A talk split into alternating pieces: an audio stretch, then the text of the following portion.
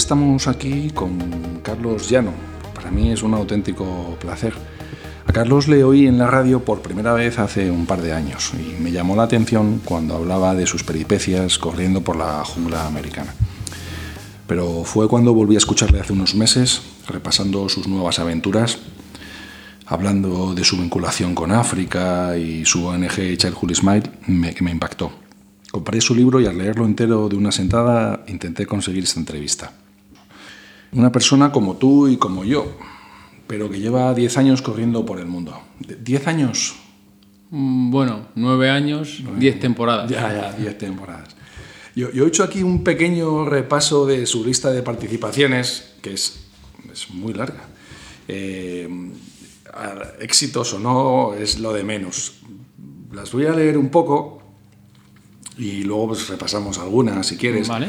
Tengo aquí la primera en 2010 en Maratón de Sables, eh, de 250 kilómetros en autosuficiencia, eh, varios Ironmans, Astromat, eh, Atacama Crossing, el Ultraman de Canadá, que hablas muy bien en el libro de él, el Epic 5, Gobi March, Grand Trail Peñalara, esto has hecho varias veces, ¿no? El trail de Peñalara. Bueno, lo ha hecho cuatro, pero solo ¿Cuatro? ha terminado dos. Ya, ya, ya. He abandonado otras dos. Qué dura. Burkina Faso, Robin Reis Madagascar, eh, la Ironman Lanzarote, en Australia, Templarios en Francia, Transgran Granaria, la Emuliac. Esta, esta se la ha hecho mi buen amigo César, que, que ya estuvimos con él hace unos meses. Jungle Marathon, Laredo Ultra Trail, Ultra Trail Mont Blanc, Mozambique, Namibia, Grossglockner en, Austra- en Austria Sí. y la última Monte Fuji. Monte Fuji, yo creo que alguna se, te- se nos ha pasado. Sí. Eh, eh, Bután, se nos Bután. ha pasado. ¿Qué hiciste en Bután? Bután fueron 200 kilómetros en semi-autosuficiencia. Yo creo que eso, joder, los conoces muy bien. Es que no, es que me ha costado, ¿eh? porque no tienes un sitio en el que... No. Porque no hay que tenerlo, hombre. Pero no, no, me ha costado. He tenido que hacer una recopilación ahí. No, no, pero está muy bien hecha, está muy bien hecha. Sí, sí, he tenido que hacer una recopilación fina. Eh, esto, para el que no lo sepa, pues son carreras pues, 250 kilómetros, 100 con desniveles increíbles. En autosuficiencia es que te llevas todo en la mochila. Eh, bueno, Hay de todo, ¿no? Ah, sí, has hablado, digamos, de tres tipos, ¿no? Están las carreras de autosuficiencia, como el Maratón de Sables, Australia, Gobi March, que esas eh, sí son de 250 kilómetros, aunque la de Australia, por, por ejemplo, fueron 523, o la de Bután fueron 200, y esas en autosuficiencia, es decir, llevo en la mochila todo lo necesario para sobrevivir. Luego, por otro lado, están las de montaña, que son non-stop, y esas sí que son de 100, 120, 150, 170 kilómetros, eh, pero ahí sí hay avituallamientos. A lo mejor cada 10, 15 kilómetros llegas a un avituallamiento, puedes beber, puedes comer. Lo que llevas es una mochilita pequeña, pues con un cortavientos por si llueve, alguna barrita por si tienes Sí, mucha de emergencia, Eh, eso sí. es. Y luego, por otro lado, está el Ultraman o el Ironman, que eso ya son triatlones de toda la vida, lo único que con distancias muy largas. Sí, sí, sí, sí, sí. 3,8 kilómetros nadando, 180 de bici y, y maratón. Es- ese, es el, ese es el Ironman. Ese es el Ironman. Lo de Canadá, bueno, hablas muy bien. Carlos escribió un libro. ¿De qué año es, Carlos? Eh, sal- se publicó en septiembre del 2015, lo único Ya. que solo cuenta carreras hasta el 2014. Ya, pues eh, se llama De oficinista a finisher, ha salido en muchas entrevistas, en páginas web. Se llama el libro Con constancia y esfuerzo cualquiera puede ser un Ironman. No sé, a ver si sacamos constancia. y esfuerzo. Eh, yo, yo me he leído el libro, el libro, es, el libro es corto, el libro es 140 páginas y... El plane- planeta me, me limitó, Sí, me no, no, limitó pero, los caracteres. Pero, claro, pero eso es, eso es una virtud. Me refiero a un libro. Si es que cuando tienes que contar algo, yo siempre digo que muchos libros, que son 250 páginas, te cuentan su idea principal en las primeras 50 y luego lo único que hacen es repetirla. Estoy de acuerdo. Total, total, llegan a una conclusión y punto final. Entonces, joder, esto es una maravilla. porque- Estoy, estoy de acuerdo contigo. Además, es una cosa que últimamente he hablado mucho con mi hermano sobre libros y demás. Y eso es una idea que él tiene muy dentro, porque siempre que me pregunta por un libro me dice, pero este no será de los que te has leído las 100 primeras hojas y has terminado. Totalmente, totalmente. Entonces, pues, joder, tú tienes algo que decir aquí. Hombre, cuando tienes historias diferentes, de contar de carreras diferentes, pues sí que tiene... Yo creo que hay algunas carreras sí. que podía haber desarrollado Sí, más. sí, pero, podrías, sí. Yo, yo me quedé con ganas... Por ejemplo, el Gobi March Sí. hablo muy poquito. Sí, hablas poco, sí, sí. Me quedé con... Pero hombre, me decías antes que vas a escribir otro libro, o esto no. Sí, sí, sí, sí, Sí. En verano me gustaría empezar, bueno, en verano, ahora ya, dentro de un par de meses me gustaría empezar a escribir otro libro, pero quiero que sea diferente, no hablar de mí y quiero que contar a través de la historia de una niña, que en un principio será, se llamará Yermín, eh, todas las historias, leyendas eh, que he conocido yo en África y en diferentes países. O sea, no, va a ser, todas las historias van a ser reales, pero el hilo conductor va a ser una historia que yo me invente. Ya. No, no vas a, explicar más carreras tuyas, ni... Eh, no. Para eso estamos aquí hoy, si, si aplica. Bueno, a lo mejor. Es que realmente cuando yo escribí el libro eh, no, no me sentía capaz. Yo, a mí mi planeta me lo, me lo propuso en 2013 y me pasé un año preguntando a blogueros, con gente que decía que me ayudaba, pero lo que escribían no me convencía o no, eran, no, no escribían con la suficiente constancia como para avanzar y demás. Así que corriendo en Madagascar, un día dije, "Uf, joder, llevo un año con la oportunidad de escribir un libro para Planeta, que es una oportunidad fantástica, y no lo he aprovechado. Así que a partir del primer día que acabe la carrera me voy a poner todos los días a escribir, aunque sean 10 minutos, pero todos los días tengo que escribir. Y salió ese libro y realmente la Pero experiencia... Nunca habías escrito nada antes. Nunca. bueno, mm, o sea, a ¿Y lo qué mejor había escrito, cada- ya, había ya. escrito, pero nu- nunca es una... ¿Cómo, una cómo te lo propusieron? que Yo es que no sé cómo funciona ese mundo. Te llaman un día porque te conocían. Pues salió porque tengo un amigo, Sergio, que bueno, con el que organizo TEDx Torlodones y demás, que somos bastante inquietos los dos, y él trabajaba en una consultora de recursos humanos, y entonces hicieron un concurso literario y parte del jurado era Roger Domingo, que es el director de Planeta. Entonces cuando terminó el concurso eh, fue a hablar con él, oye, tengo un amigo que ha hecho tales carreras, no sé qué, no sé cuánto. Eh, y le dijo, bueno, quedemos un día a comer con él. Y entonces quedamos a comer y yo le conté allí mis batallas. Y de repente, como Florentino con Zidane, sacó ahí una servilleta, me escribió unos puntos Ah, sí, en serio. y me dijo, si me escribes sobre esto, lo, lo publicamos. Cierto es que luego no escribí sobre eso y escribí lo que me dio la gana, me dieron toda la libertad del mundo. Sí. Eh, lo único que no he escrito yo es la- la- el texto de la portada y la contraportada, pero bueno, y el título me lo, me lo medio impusieron porque a ellos les gustaba lo de oficinista y a mí no me gusta nada esa palabra, pero por el resto estoy... Bueno, no está mal. Es que creo que es una palabra que es, es muy poco común. Me suena, no me acaba de sonar bien. Yo, yo lo hubiese llamado otra No me había parado a pensarlo. ¿Cómo lo habías llamado tú? No sé, banquero tampoco. No, pero era- yo qué sé, de la oficina al desierto ya suena, me suena mejor. Sí, sí. Finisher también es un poco finisher. No sé, está bien. Cuando acabas eres finisher. Está bien, ¿qué más da el título? Hay, hay a veces que me preguntan, ah, has escrito un libro, ¿cómo se llama? Y te prometo que me da vergüenza decirlo.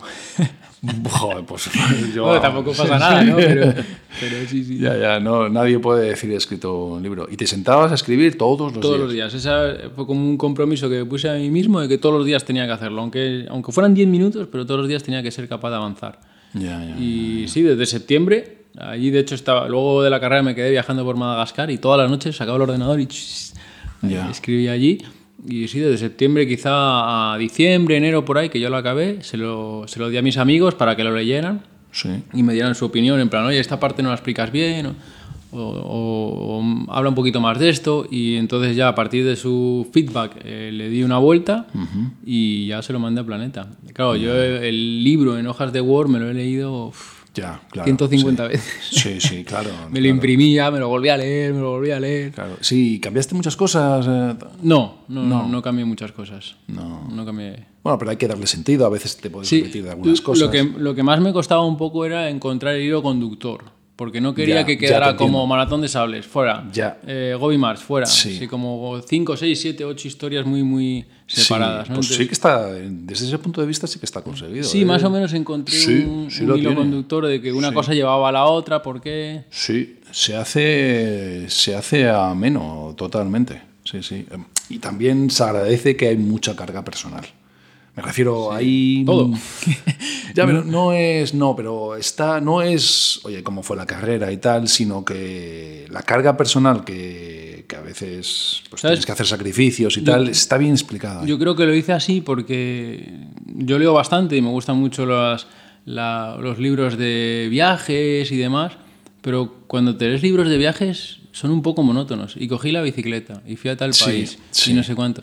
Y al final dices, "Uf, no me ha contado nada.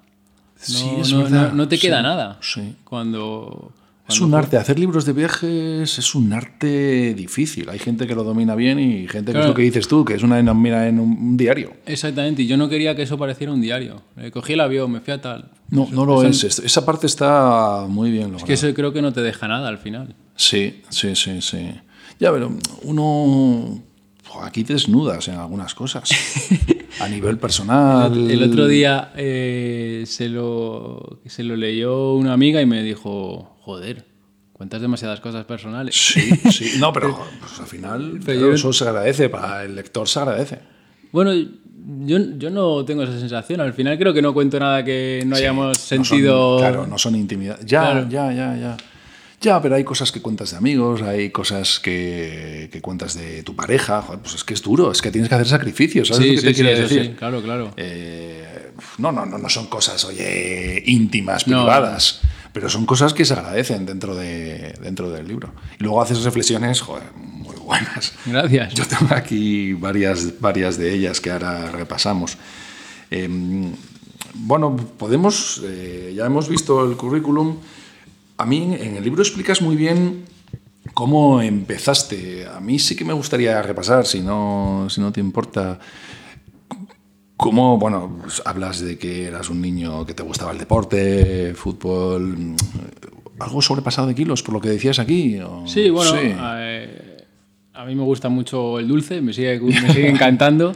Así que sí, cuando era niño, pues comía dulce sin parar y era gordito, bastante gordito. Luego ya con la adolescencia eh, adelgacé, pero seguían sobrándome unos kilillos. Ya no era gordo, pero sí, Sí, como, bueno, como le llaman sí, ahora, sí, fofisano, ¿no? Sí, sí, efectivamente. Era fofisano y sí, luego ya una vez empecé a... Cuando me rompí la rodilla, que el médico me dijo, oye, si quieres volver a jugar al fútbol tienes que poner los cuádriceps fuertes. Entonces ya me puse a correr y ya por inercia eh, adelgacé. Ya, sí, claro. Me puse a hacer ejercicio de una forma mucho más recurrente, eh, empecé a comer un poquito mejor y claro, tienes 19 años y adelgazas, adelgazas solo. ¿Y lo, de, ¿Y lo de hacerte el maratón de sables, de verdad que es de repente? De verdad que es de repente y es un grave error, no lo haría ahora porque sufrí mucho. Pero yo habías entrenado, yo, yo entreno, yo corro, tal. Pues, joder, pero cuando me pongo a hacer una carrera sufro. Y eso que estoy relativamente entrenado. Yo sufrí, sufrí mucho. sufrí Claro, pero es que, pero es que es una salvajada. Yo decidí como de un año a otro. Pero ¿cu- ¿Cuánto, ¿Cuánto corrías a la semana antes de...? Yo no- no, o sea, yo me pasé, vamos a decir, siete años, ocho por ahí, haciendo ejercicio regularmente, pero sin ningún objetivo. O O sea, un partido a la yo semana... ju- jugaba un par- todos los días hacía algo. Salía Ya, a montar en bici, jugaba un partido para ir con los amigos, iba a nadar, eh, jugaba mucho al fútbol, salía a dar una vuelta a correr. Yo creo que nunca pasé de 35 o 40 minutos. Nunca. Ya, ya, nunca. joder, joder. De hecho, la primera vez en esa época que pasé... Pero eso son 5 o 8 kilómetros. Sí, por ahí daba una vuelta. Ahí vivo, vivo en. En, se divide entre el pueblo y la colonia. Salía de la colonia, me iba al pueblo y volvía. O sea que no. Eh, lo máximo que. De hecho, en aquella época yo pensaba que pasar corriendo de una hora era absolutamente de, de, ¿Y de- de ahí loco. pasas a, a- a sables? De No, ahí- de ahí primero haces un... Bueno, hago el maratón de Madrid porque yo vi el reportaje en abril. Entonces dije, wow, yo quiero hacer eso. Lo quiero hacer. Entonces, como que a la, a la semana o a los 10 días era el maratón de Madrid. Y pensé, bueno, si yo quiero correr 250 kilómetros en O el sea, de, pasar de, de 8 kilómetros... me dije, tengo que correr el maratón de Madrid. Y fui, sin dosar ni nada. Y lo corrí. Claro, fue una ruina. Una ruina. Pero acabaste. Acabé. Pero acabé a base de cabezonería. De, Pero, aca- pero acabarías dolorido, ¿no? Lo siguiente, No, no, habías sí. lesionado. Lesionado no, pero recuerdo que los, Los gemelos. los cuádriceps, o sea, los cuádriceps me echaban fuego. Los lumbares, puf, o sea, en la casa de campo, ya en el famoso muro a partir del kilómetro 30, estaba muerto. El- los pies. Más que los pies, eh, aquello recuerdo los lumbares y los cuádriceps. O sea, me quería morir. Pero tenía, es una tenía- salvajada. una salvajada. Tenía ahí algo como, tengo que acabar porque si yo quiero hacer maratón de sables, tengo que terminar el maratón, si no es imposible que sea capaz. Y había ahí algo que siempre me hacía negarme a tirar la toalla de vamos un poco, vamos un poco. Ya, joder, eso, Y eso- terminé. Eso es la hostia. Tú aquí dices, Dices en el libro en muchos sitios, ¿eh? Dices, Mira, ahora en el monte Fuji, que me ha pasado algo parecido, sí, lo que pasa es que ahora soy capaz de gestionar mucho mejor mis emociones y mis pensamientos, ¿no? Eh, entonces en el monte Fuji era una carrera de 100 millas, 165 kilómetros sin parar, con 8.000 positivos creo que tenía, o 7.000, bueno, no recuerdo más o menos. El caso es que de antemano, más allá de la... 8.000 positivos es que, es, es que la diferencia de donde sales hasta donde llegas son 8.000 de desnivel que tienes que subir. Puedes, puedes bajar, en realidad puedes subir 14 porque has bajado. Claro, claro, claro. Ya, ya, ya. Son 8.000 positivos, es la diferencia de desnivel. Eso es. Entonces, eh, más allá de la distancia, el desnivel y eso, entre comillas, dentro de las carreras de 100 millas, no es complicada, ¿vale? Entre comillas, ¿no? Pero hizo un tiempo fatal. O sea, estuvo todo el día lloviendo, todo el día Tú, lloviendo. tú dices aquí en un Twitter, quise abandonar en todos los avituallamientos. En todos. Quise tener ampollas, que el frontal se estropeara, lo que fuera para irme, pero siempre había algo que me hacía negarme a tirar la toalla y darme la oportunidad de hacer otra Exacto, exacto. O sea, O sea, llegó- aquí lo pasaste fatal. Sí, llegó un momento en el que... ¿Por frío? Eh, Pues sí, porque estás todo el día mojado, estás helado de frío, eh, había tanto barro que era súper difícil avanzar, te tenías que ir agarrando con los árboles para subir las montañas, eh, de repente te quedabas allí parado a lo mejor media hora porque no podías avanzar por la gente de delante, mojándote, El barro, eh, lloviendo. el yo, yo he corrido con barro. El barro El barro es un infierno. es un infierno. Es que Pero- se te empieza a clavar en las zapatillas. pero es que además es la típica cosa que no sabes lo limitante que es hasta que te enfrentas a él. Yo he corrido con barro de 3 milímetros y, lo- y siempre que empieza a haber barro me vuelvo. Digo, es que soy un cabrón. Pero es que digo, es, que, es, es que es imposible. Imposible, imposible. Pues imagínate subir una montaña todo con barro, cayéndote una, detrás de- una vez detrás de otra, teniendo que agarrar árboles, bajando, te caías mil veces, encima, claro, se creaban colas, tenías que pararte y de repente estás a las 3 de la mañana parado a 1800 metros de altura, mojándote, eh, helado de frío, porque claro, llevas todo el día mojándote. Entonces, claro, yo ahí no estaba a gusto, me quería ir, de verdad que me quería ir. Y llegó un momento en donde esa zozobra me hacía decirme, o sea, quiero que me pase algo. Claro, claro. Quiero que me pase algo porque me quiero ir. Sí, sí, no quiero estar aquí, buena. estoy a disgusto. Pero luego siempre llegaba el habituallamiento y eso era como, si es que no me pasa nada, solo estoy incómodo. Venga, vamos a por otro. Y empezaba otro y a la media hora ya estaba diciendo, en el siguiente me voy. Me voy porque no estoy aquí para esto, bro. Luego llegaba otra vez el habituallamiento y me Los quería... avituallamientos ayudan mucho. Sí, hombre, ayudan porque es un momento como ¿Sabes? de... Tomas algo, Exacto. son un hito que tal. Además, no sé. había, había calefacciones, entonces me ponía de- al lado de la calefacción un ratito, comía. Era capaz un poco de, de- de pausar ese, esos pensamientos pero, ahí. pero, pero, pero esa ha sido hace poco, ya te has hecho 50. Joder, ya te- me refiero que tan mal lo has pasado en este en comparación con otros. O siempre los pasas mal. No, no, no, no. Eh, hay algunos que se, se te dan mejor que otros. Sí, claro, claro, Y ese el, el tiempo, pues, pues me hizo pasarlo mal. El- el- Ya, ya, ya, ya. Ac- Acabaste, la cortaron, ¿no? Por lo que- Sí, en, en, el- en el habituallamiento 6 eh, estaba ahí en, una calef- en la calefacción comiendo algo y me llega un japonés y me dice, la han cancelado. Y le digo, ¿cómo que la han cancelado? Sí, sí, que ya se ha cortado, ya no se puede seguir, porque entraba una ola de frío y empezaba a nevar. De hecho, yo llegando a ese habituallamiento estaba nevando ya. Y entonces me dijo, ¿estás triste? Y le dije, en absoluto. Dios sabe, en absoluto. Ya, ya, ya. Pero fíjate que había, cuando estaba bajando por la montaña y estaba nevando, iba pensando, ya sí que lo dejo. Ya, Ya, aquí llego. Sí, porque además, joder, te Pero puedes- cuando llegué a la calefacción y estaba comiendo, pensé, voy a hacer el siguiente. Ya. Porque sabía que si hacía el siguiente, ya acababa la carrera. Porque Ya, ya, ya, estaba tan cerca de la meta Ya, ya. que era Iba- ¿Ibas imposible- solo? Iba solo. Era imposible que no... Bueno, me podía pasar algo, pero lo normal es que ya iba a terminar. Ya, ya, ya, ya. Pues sí, sí, no, no, Es tan bonito como parece aquello del Monte Fuji. Joder, tuve mala suerte porque con el tiempo había No se veía. nada. Todo lleno de niebla. Eh, de hecho, por la noche con el frontal los, las señales se suelen iluminar un poquito. Sí. Pero aquí había tanta niebla que, la luz no, no llegaba a iluminar la Ostras, señal. no Entonces, veías nada. no, te tenías que parar, buscarla ahí un poquito y ya cuando la más o menos intuías, seguías. Mm, Ya, ya, No, es que fue... El, el tiempo lo complicó mucho. ya, ya, ya, ya. Tú dices aquí en el libro muchas veces lo de la cabeza. Dices aquí en el libro, el plano psicológico también se puede entrenar. A mí me gusta hacerlo día a día. Creo que la constancia es la clave para afrontar los malos momentos con confianza y motivación suficiente para superarlos. Ante un dolor o una duna que parezca una pared, no solo estarás preparado físicamente, también lo estarás psicológicamente. Y aquí es donde hablas de una cosa que, que a mí me ha ayudado, porque dices cómo entrenarlo, ¿no? Dices, piensas en lo mucho que has entrenado en lo estricto que has sido, en los días laborales que empiezas a entrenar a las 5 de la mañana para cuadrar entrenamiento y vida laboral, e inmediatamente y por inercia tu cuerpo y tu mente quieren seguir luchando. Ese dolor ya no es tan intenso y esa duna es mucho menos empinada. Aguantas el dolor y las circunstancias y sigues empujando. Con todo lo que te ha costado llegar hasta ahí no puedes rendirte. Por eso creo que el éxito, el verdadero desafío, mucho más allá de cruzar o no la meta, está en el día a día, en ser capaz de dar lo máximo de ti mismo de lunes a domingo, en el trabajo, en el entrenamiento y en tu vida social. ¡Ole! Sí. Eh, Esa, es, esa, es, esa, es, la clave, en, en, entrenar y saber que has entrenado y que no te puedes venir abajo en ese momento. Bueno, creo que la clave es ser muy constante. De hecho, creo que yo no tengo ninguna cualidad extraordinaria y si tuviese que decir alguna, es que soy súper constante. O sea, no me borro de los entrenamientos, los hago, sea como sea, de la manera que sea. Si estoy cansado me saldrá un poquito peor, pero lo hago siempre, ¿no? Eh... O sea, en la constancia yo estoy convencido. Sí, yo estoy convencido. Y sobre lo del día a día que, que comentaba, te voy a poner un ejemplo que es a día de hoy.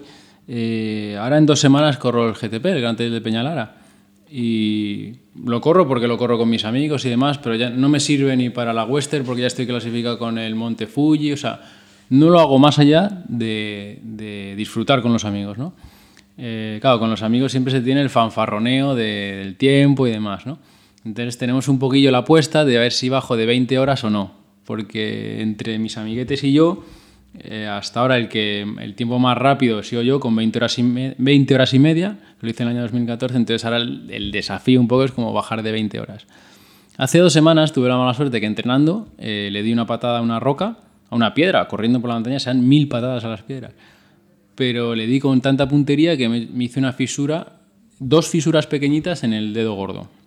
Bueno, eh, tenía el dedo, por la, eso fue por la mañana, por la tarde lo tenía totalmente morado, negro. Bueno, de hecho me dijo el médico, tienes que estar tres semanas de reposo. Y claro, pensé, tres semanas, adiós GTP. El caso es que a los tres días ya estaba corriendo, ¿vale? Y ya estoy corriendo. Con dolor. Sí, con dolor, con dolor. Y ya estoy corriendo para abajo con cuidado. El otro día estuve corriendo ahí, bajo con cuidado para no dar otra patada a una piedra, porque si le doy otra patada, adiós. Pero, pero bueno, estoy entrenando, ¿no? Y entonces ayer justo me encontré a mi entrenadora y, me, y le decía, joder, Gema, tenemos que terminar en menos de 20 horas porque si no Nacho me, me, me, fusila. Y me decía, si con el dedo como lo tienes terminas en menos de 20 horas, vamos, que te pongo una estatua. Ya, ya. Pero, y se lo decía a Nacho en broma y me decía, va, excusas. Y al final pensaba, no, no, de verdad que no es una excusa. Si eh, me siento bien, lo haga o no lo haga en menos de 20 horas, porque siento Ya, sí. que me he esforzado y he hecho todo lo que tenía de mi mano para lograrlo. ¿No? He estado entrenando, he estado, estoy comiendo, eh, digamos, lo mejor posible para llegar bien, estoy descansando lo mejor posible para llegar bien. Tuve el problema del dedo y a pesar de ello conseguí ahí un poco regatearlo para llegar la mejor manera posible, pues llegaré a la carrera y lo daré todo. La, la Sí. constancia, ¿cómo lo haces? Porque tú trabajas como todos. Al principio me costaba muchísimo. O sea, yo tenía en plan que ser súper rutinario, en plan, si, de esto. si tengo que entrenar a las 6 de la tarde, Sí. tiene que ser a las 6 de la tarde, porque si lo adelantaba a las 5 por cualquier cosa o lo Sí. atrasaba a las 8, uf, me costaba muchísimo. Pero una barbaridad, ¿eh? Ya, Pero ahora ya lo tengo tan, tan interiorizado en mi vida ya. que puedo correr. Seis, seis. Sí, o sea, si yo tenía planificado que. eh, Y bajo ninguna circunstancia, estoy cansado, da igual. No, Estoy eso sí, eso sí. Eso siempre. Pero ahora ya soy capaz de eso. De, después de comer, antes de comer, por la mañana. Antes también, pero me costaba muchísimo. Ahora no me cuesta. Igual que ahora abro la puerta y está, Antes al principio. sí, está lloviendo muchísimo. Antes era como. Yo cuando, yo, yo cuando está lloviendo muchísimo, digo, "Uf, está lloviendo muchísimo. ya. Esa es la clave. La Ahora, clave es- claro, ahora ya me da igual. Está lloviendo muchísimo, pues. Tú sales. Salgo, me mojo. Es que me da igual. No pasa nada. Ya, sí. sí, Pero al sí, final- sí, sí. Es que si tienes que buscar una excusa de frío, de lo que sea. No, es pero que ¿sabes la lo que pasa? Que al- es un poco eh, incidiendo en la constancia. Al final lo he hecho tantas veces, he sido capaz de vencer la pereza tantas veces que ahora ya no me cuesta. No te digo, hay días que tengo que me cuesta un poco más, no te digo que todos los días. Y Pero al ya es- principio, ya- ¿cómo lo consigues? A, a- a mí hay un... Cabezonería.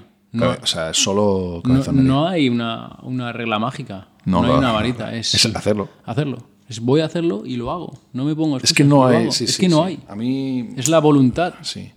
A mí me, me- me fascina un americano que se llama Joko Willink, que se ha hecho muy famoso. Él tiene el lema de que la disciplina es libertad.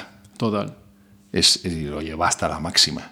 Entonces mucha gente le pregunta, oye, pero ¿cómo consigo levantarme a entrenar? ¿Pero cómo consigo correr cinco? ¿Pero cómo consigo decirle esto? Y el tío siempre dice, es que hazlo. Claro. Es que no hay aquí... No. Es que solo hay una forma. Vas y lo haces. Es que no hay otra forma. ¿Tú te quieres levantar a las cinco y media? Te pones en despertar a las cinco y media y te levantas. No hay... Ahora, acuéstate antes. Es que hay, a veces, hay a veces que esperamos como una respuesta mágica que al día siguiente de repente no, lo es- tengas. para- No, es que es hacerlo, no hay más. Así, así de, de sencillo y de difícil a la vez, ¿no? Es hacerlo. Es, efectivamente, es tan sencillo y, y difícil. Exacto, exacto. Sí, es decir, oye, yo me tengo que levantar y tengo que entrenar y hoy tengo que hacer una hora y la hago. No, es que no me apetece. Ah, ¿la haces? Claro, así. así, así. Pues sí, es. Pues dices lo mismo que el tío gurú más relevante en Estados Unidos ahora mismo. Joder. Sí, sí, allá ha escrito cuatro libros. Este era un Navy Seal. de Ese estos. de esos que son libros que comentábamos antes, ¿no? Que en las dos primeras páginas ya ha contado todo. Sí, sí, efectivamente. Porque efectivamente. sobre eso tampoco hay mucho más que contar. Sí, este, este Joko Willink se llama. Este, creo que he hablado alguna vez de él. Y voy a hacer un, un especial de, de su libro. Este era un Navy SEAL de estos que son el top del ejército americano.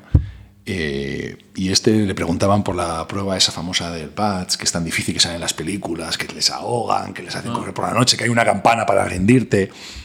Y te dice que, que no le costó nada. Dice, no, no, si lo único que tienes que hacer es hacer las cosas. ¿Que te duele y tienes frío? Pues te jodes. ¿Que, que te has lesionado? Pues, pues, pues te fastidias y sigues. ¿Que tienes que dormir poco? Pues ya dormirás. Sí, sí. ¿Sabes? No, como que desconecta de- del cuerpo. Y no, ha escrito varios libros interesantes sobre, él lo, aplica mucho en la empresa, liderazgo. Yo ahora lo que me he dado muchas veces cuenta es, o soy capaz de no poner el foco en las dificultades. O sea, por ejemplo, lo, de- lo del dedo, no le dediqué mucha más atención de la que debía. Ya. Si yo cuando me pasa eso me dedico a lamentarme, a pensar todo el día en el dedo, a verlo, a mirarlo, a pensar, al final, Es verdad, es verdad que cuando te duele algo y tú sigues, te deja de doler en un momento dado. Bueno, como que pasa a un segundo plano, ya tú tienes el foco en otro. Lo que pasa es que es verdad que a veces el duele tanto que es difícil, o sea, no, no es una cosa fácil, pero... Yo, yo cuando Sí, me pasa sí, es eh. el miedo a lesionarme, eh, ¿sabes? yo es que no, no sé, no tengo ese miedo. Si me lesiono, pues ya me recuperaré, pero... No, ya. Al final lo que trato siempre es como de no poner el foco en, en las dificultades. Están ahí, las, las tengo, las acepto y ahora vamos a buscar el, el otro camino. En lugar de estar ahí dándome cabezazos contra, contra la dificultad. Ya, ya. Pues sí. Yo, eh, cuando me ha pasado en alguna carrera o demás, lo que sí que me pasa es que me duele la espalda. Y me duele la hostia. Y sigo. Y me empieza a doler el pie. Entonces, ya me he olvidado del dolor de la espalda. y me duele el pie. Claro, y luego claro. se empiezan a cargar los gemelos. Y ya me olvido del pie y tal, y me duelen los gemelos. Entonces, muchas veces digo, Joder, pues es que me dolía la espalda y casi lo dejo por la espalda. Y ahora resulta que ya no me duele la espalda porque me duele más esto. Entonces vas, vas a sables y a, porque a sables entrenas. Ah, Bueno, bueno, a sables entrenas más. entreno más, pero eh, sí, recuerdo que entrené con poco peso en la mochila. Antes hablábamos del barro, también la mochila es una de las cosas que Sí. hasta que no la llevas un día tras otro, tras otro, no eres, no eres consciente de lo que te llega a limitar. Además, eh, yo que peso 64, 65 kilos, llevar una mochila de 7, 8 kilos, claro, es un porcentaje muy alto sobre, sobre, mi, sobre mi peso, más del el 12, 13%. Entonces, de verdad que a mí la mochila me deja hecho polvo. O sea, los Además, de- hombros. además del peso que lo es, ¿a qué temas te limita? Yo creo que te roza mucho, ¿no? Yo, fíjate, yo no suelo tener problemas de rozaduras. A veces sí me hace un poquito de herida en el lumbar y demás, pero no es una cosa que, que eso me limite. Pero, pero sí que el peso. uf, de hecho, es que en la parte derecha de- del cuello noto hasta descargas eléctricas. Yo, De- joder. de la- en serio, ¿eh? Lo- las noto perfectamente. Me tengo que poner recto. O sea, a mí me limita mucho. Claro, volvemos a lo de antes. Ahora ya me limita menos que antes, pero en Maratón de Sables era la primera vez que yo corría con una mochila. Y yo preparando la carrera me, me, eh, corrí con una, una mochila de 4 kilos. También era la primera mochila que preparaba, con lo cual no la preparé lo más eficiente posible. Entonces eso, más que no entrenaba, no entrené tantas horas como merece Maratón de Sables. En Maratón de Sables sufrí mucho. Mis pies no estaban hechos para Maratón de Sables. Se me cayeron. Se, un- se pueden hacer. Sí, ahora ya están hechos los míos. Yo ahora termino una carrera de autosuficiencia de 250 kilómetros y quizá me haya salido una ampollita, Sí, eh, pero ya no, ya no se me hinchan, por ejemplo. no es- En Maratón de Sable se me hincharon tanto, tanto, tanto que tuve que arrancar con la navaja los cordones de la zapatilla para que el pie me pudiera entrar. oh, pero sería un dolor de la leche. Sí, sí, tenía los pies como de un, de un señor de 90 años, o sea, hinchadísimos. ¿Eso, ¿Y eso por qué es? O sea, entiendo por qué se hinchan, pero ¿por qué se dejan de hinchar? Porque. Supongo que ya mis pies están acostumbrados y no se me hinchan. Yo ahora termino con los pies, puedo tener una herida, me puedes, ya te digo que me sale alguna ampollita en los dedos meñiques, casi Esa siempre. vez de maratón te trajeron ampollas por todos los Me pies. salían pollas por todos los pies, se me cayeron uñas, eh, uñas llenísimas de sangre, heridas, hinchadísimos los pies y todo ese tipo de cosas ya no las tengo. De hecho, por ejemplo, antes hablabas de templarios en Francia, corrí 100 kilómetros en 18 horas, o por ahí, más o menos. Y recuerdo que cuando terminé, eh, llegué allí a la final, al final me cogí un plato de lentejas para comer, entonces ahí me descalcé. Cuando estaba comiendo un plato de lentejas miré y pensé, wow, mis pies están perfectos. Sí. O sea, no tenía nada, ni una herida, estaban sucios del barrio y más, pero no tenían ni una herida, ni una ampolla, no estaban hinchados, estaban perfectos. Ya, se- ya se, ya se han acostumbrado. Claro. Pues qué bien. ¿Y cómo es, es, es hacerte una tras otra? Claro, a base de hacer, tus pies eh, se acostumbran. Ya. Y esa es una variable que ya no me dificulta, claro. Oh, claro, es que eso es. Muy limitante. Muy limitante. Sí. Bueno, yo he visto a gente abandonar en carreras por ampolla. Claro. Hombre, claro, es que una ampolla te puede hacer. Y si tienes ya todos los pies. Dependiendo de la zona, ¿Y de cómo acabaste esa primera carrera con los pies así? ¿Te dolerían? por cabezonería pura y dura. Pero joder, no podías Además, en, mara- en- en maratón de sables llevaba los bidones de agua, que ahora los llevo adelante, en maratón de sables los llevaba atrás. Y en la, en la etapa larga perdí uno, con lo cual ya desde ahí hasta el final ya iba con la mitad de agua del resto de mis compañeros. Pero es que en la siguiente etapa perdí el otro bidón. de hecho, ahí no se ve, ¿no? Pero Es esta la fotografía. sí, ahí no se ve en la portada del libro, pero yo creo que luego dentro hay una foto, ¿no? Donde salgo, mira, y llevo la botella de agua en la mano. Sí, aquí, aquí. Claro, ya a partir de ahí tuve que hacer toda la carrera Con una botella no. con una botella de agua en la mano. Claro, eso uf, te quita todo. Claro, no, no es la forma más cómoda de correr, pero bueno. Ya.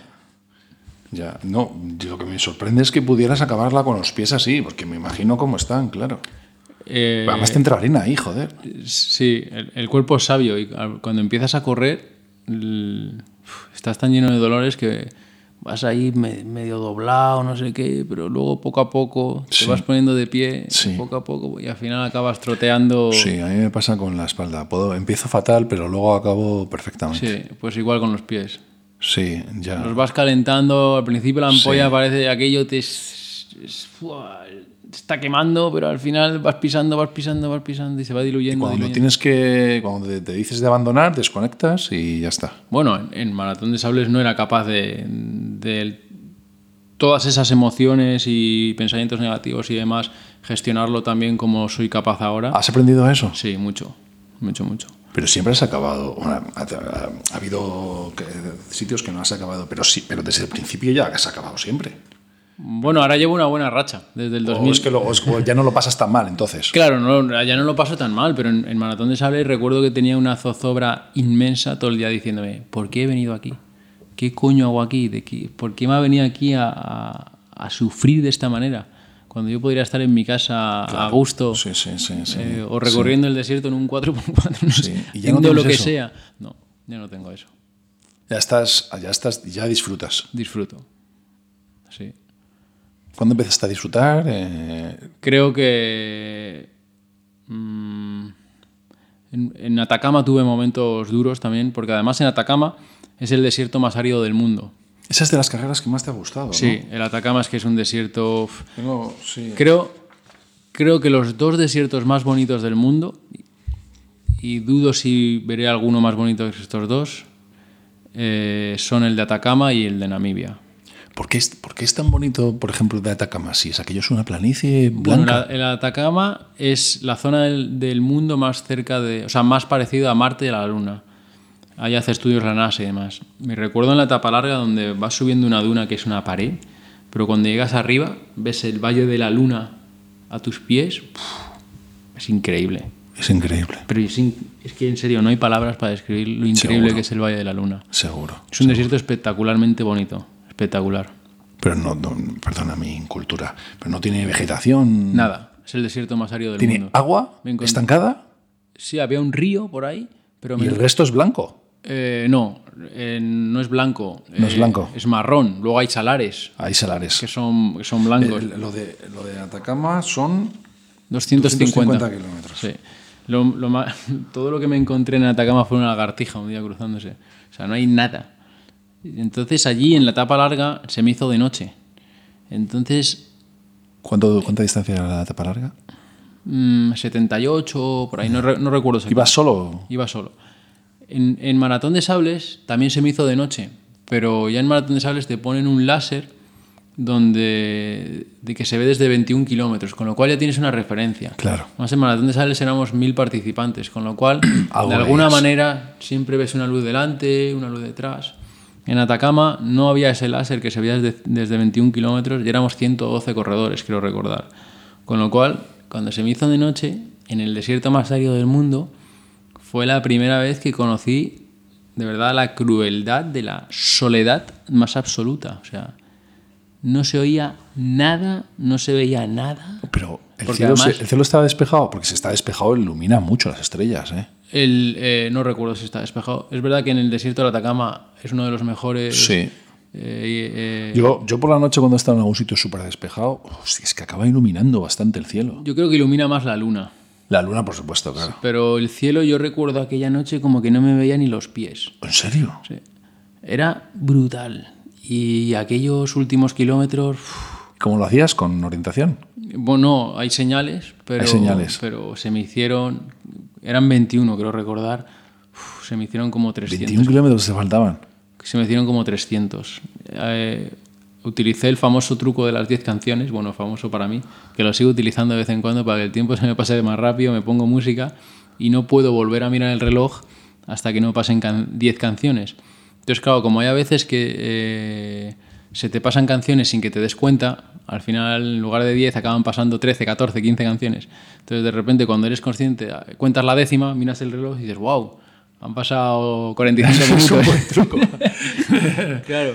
Ese es un buen truco. Porque si no te pasas el día mirando el reloj y... Sí, vas mirándolo y te, te vas agobiando. Claro, entonces el truco de las 10 canciones ayuda, ayuda. Y te llevas una Sí, alegría. no, eso es bueno, eso es bueno, no lo conocía yo. Lo voy a utilizar. está patentado por mí ese truco. Pues es, eh, es bueno. Claro, todo depende de cuánto duren, ¿no? Bueno, pero Ya, pongamos, una- pongamos tres, tres, minutos. cuatro minutos, O sea, ya, sí. ya tienes ahí media horita y ya te digo que alguna se te pasa, dos, tres, cuatro, y de repente eso, te han pasado 15 canciones, tú solo has contado 10 Ya, ya, y se te han ido ahí 45 minutillos. Sí, si no 50. empiezas a mirar y los kilómetros se te hacen una Claro. cosa. Eso es. Uno, uno tras otro. Y ese es, ahí disfrutaste. Ahí todavía... Por lo que lees en el libro. No, a mí- a mí Atacama me- me encantó. es- es- yo creo que es donde descu- descubriste tu verdadera pasión por ello. Sí, sí, a mí Atacama me encantó y de hecho Sí, sí. Yo creo que es el número uno de tus preferidos, vamos. por lo que Bueno, ahora, ahora ya, como he hecho más, Claro, ya, ya, tengo ya, tres o cuatro muy preferidos, pero, pero Atacama repetiría. Me encantó Atacama. Pero es verdad que la noche se me- esa noche se me hizo muy dura, Ya, ya. muy dura. Además, eh, también me salió una grieta en el pie. Joder, es que eso, las grietas son. Porque hay, un salar allí de 21 kilómetros y, y el salar te destroza los pies y las zapatillas. Y esa grieta me hizo pasarlo mal. ¿Qué te hacen las zapatillas el salar? ¿Te las Bueno, quema? correr por un salar es parecido a hacerlo por corales de mar. O sea, son todo piedras puntiagudas. Entonces yo las, las zapatillas las destrocé, pero me hice una grieta como de 8 centímetros en el pie izquierdo, Ostras. en la planta. Y notaba perfectamente en cada pisada cómo se me abría esa grieta. Ya. Y entonces lo pasé mal, lo pasé mal. Pero, pero sin embargo es que el Atacama es un sitio tan increíble que, que volvería. Además creo que ahora sería capaz de no sufrir tanto.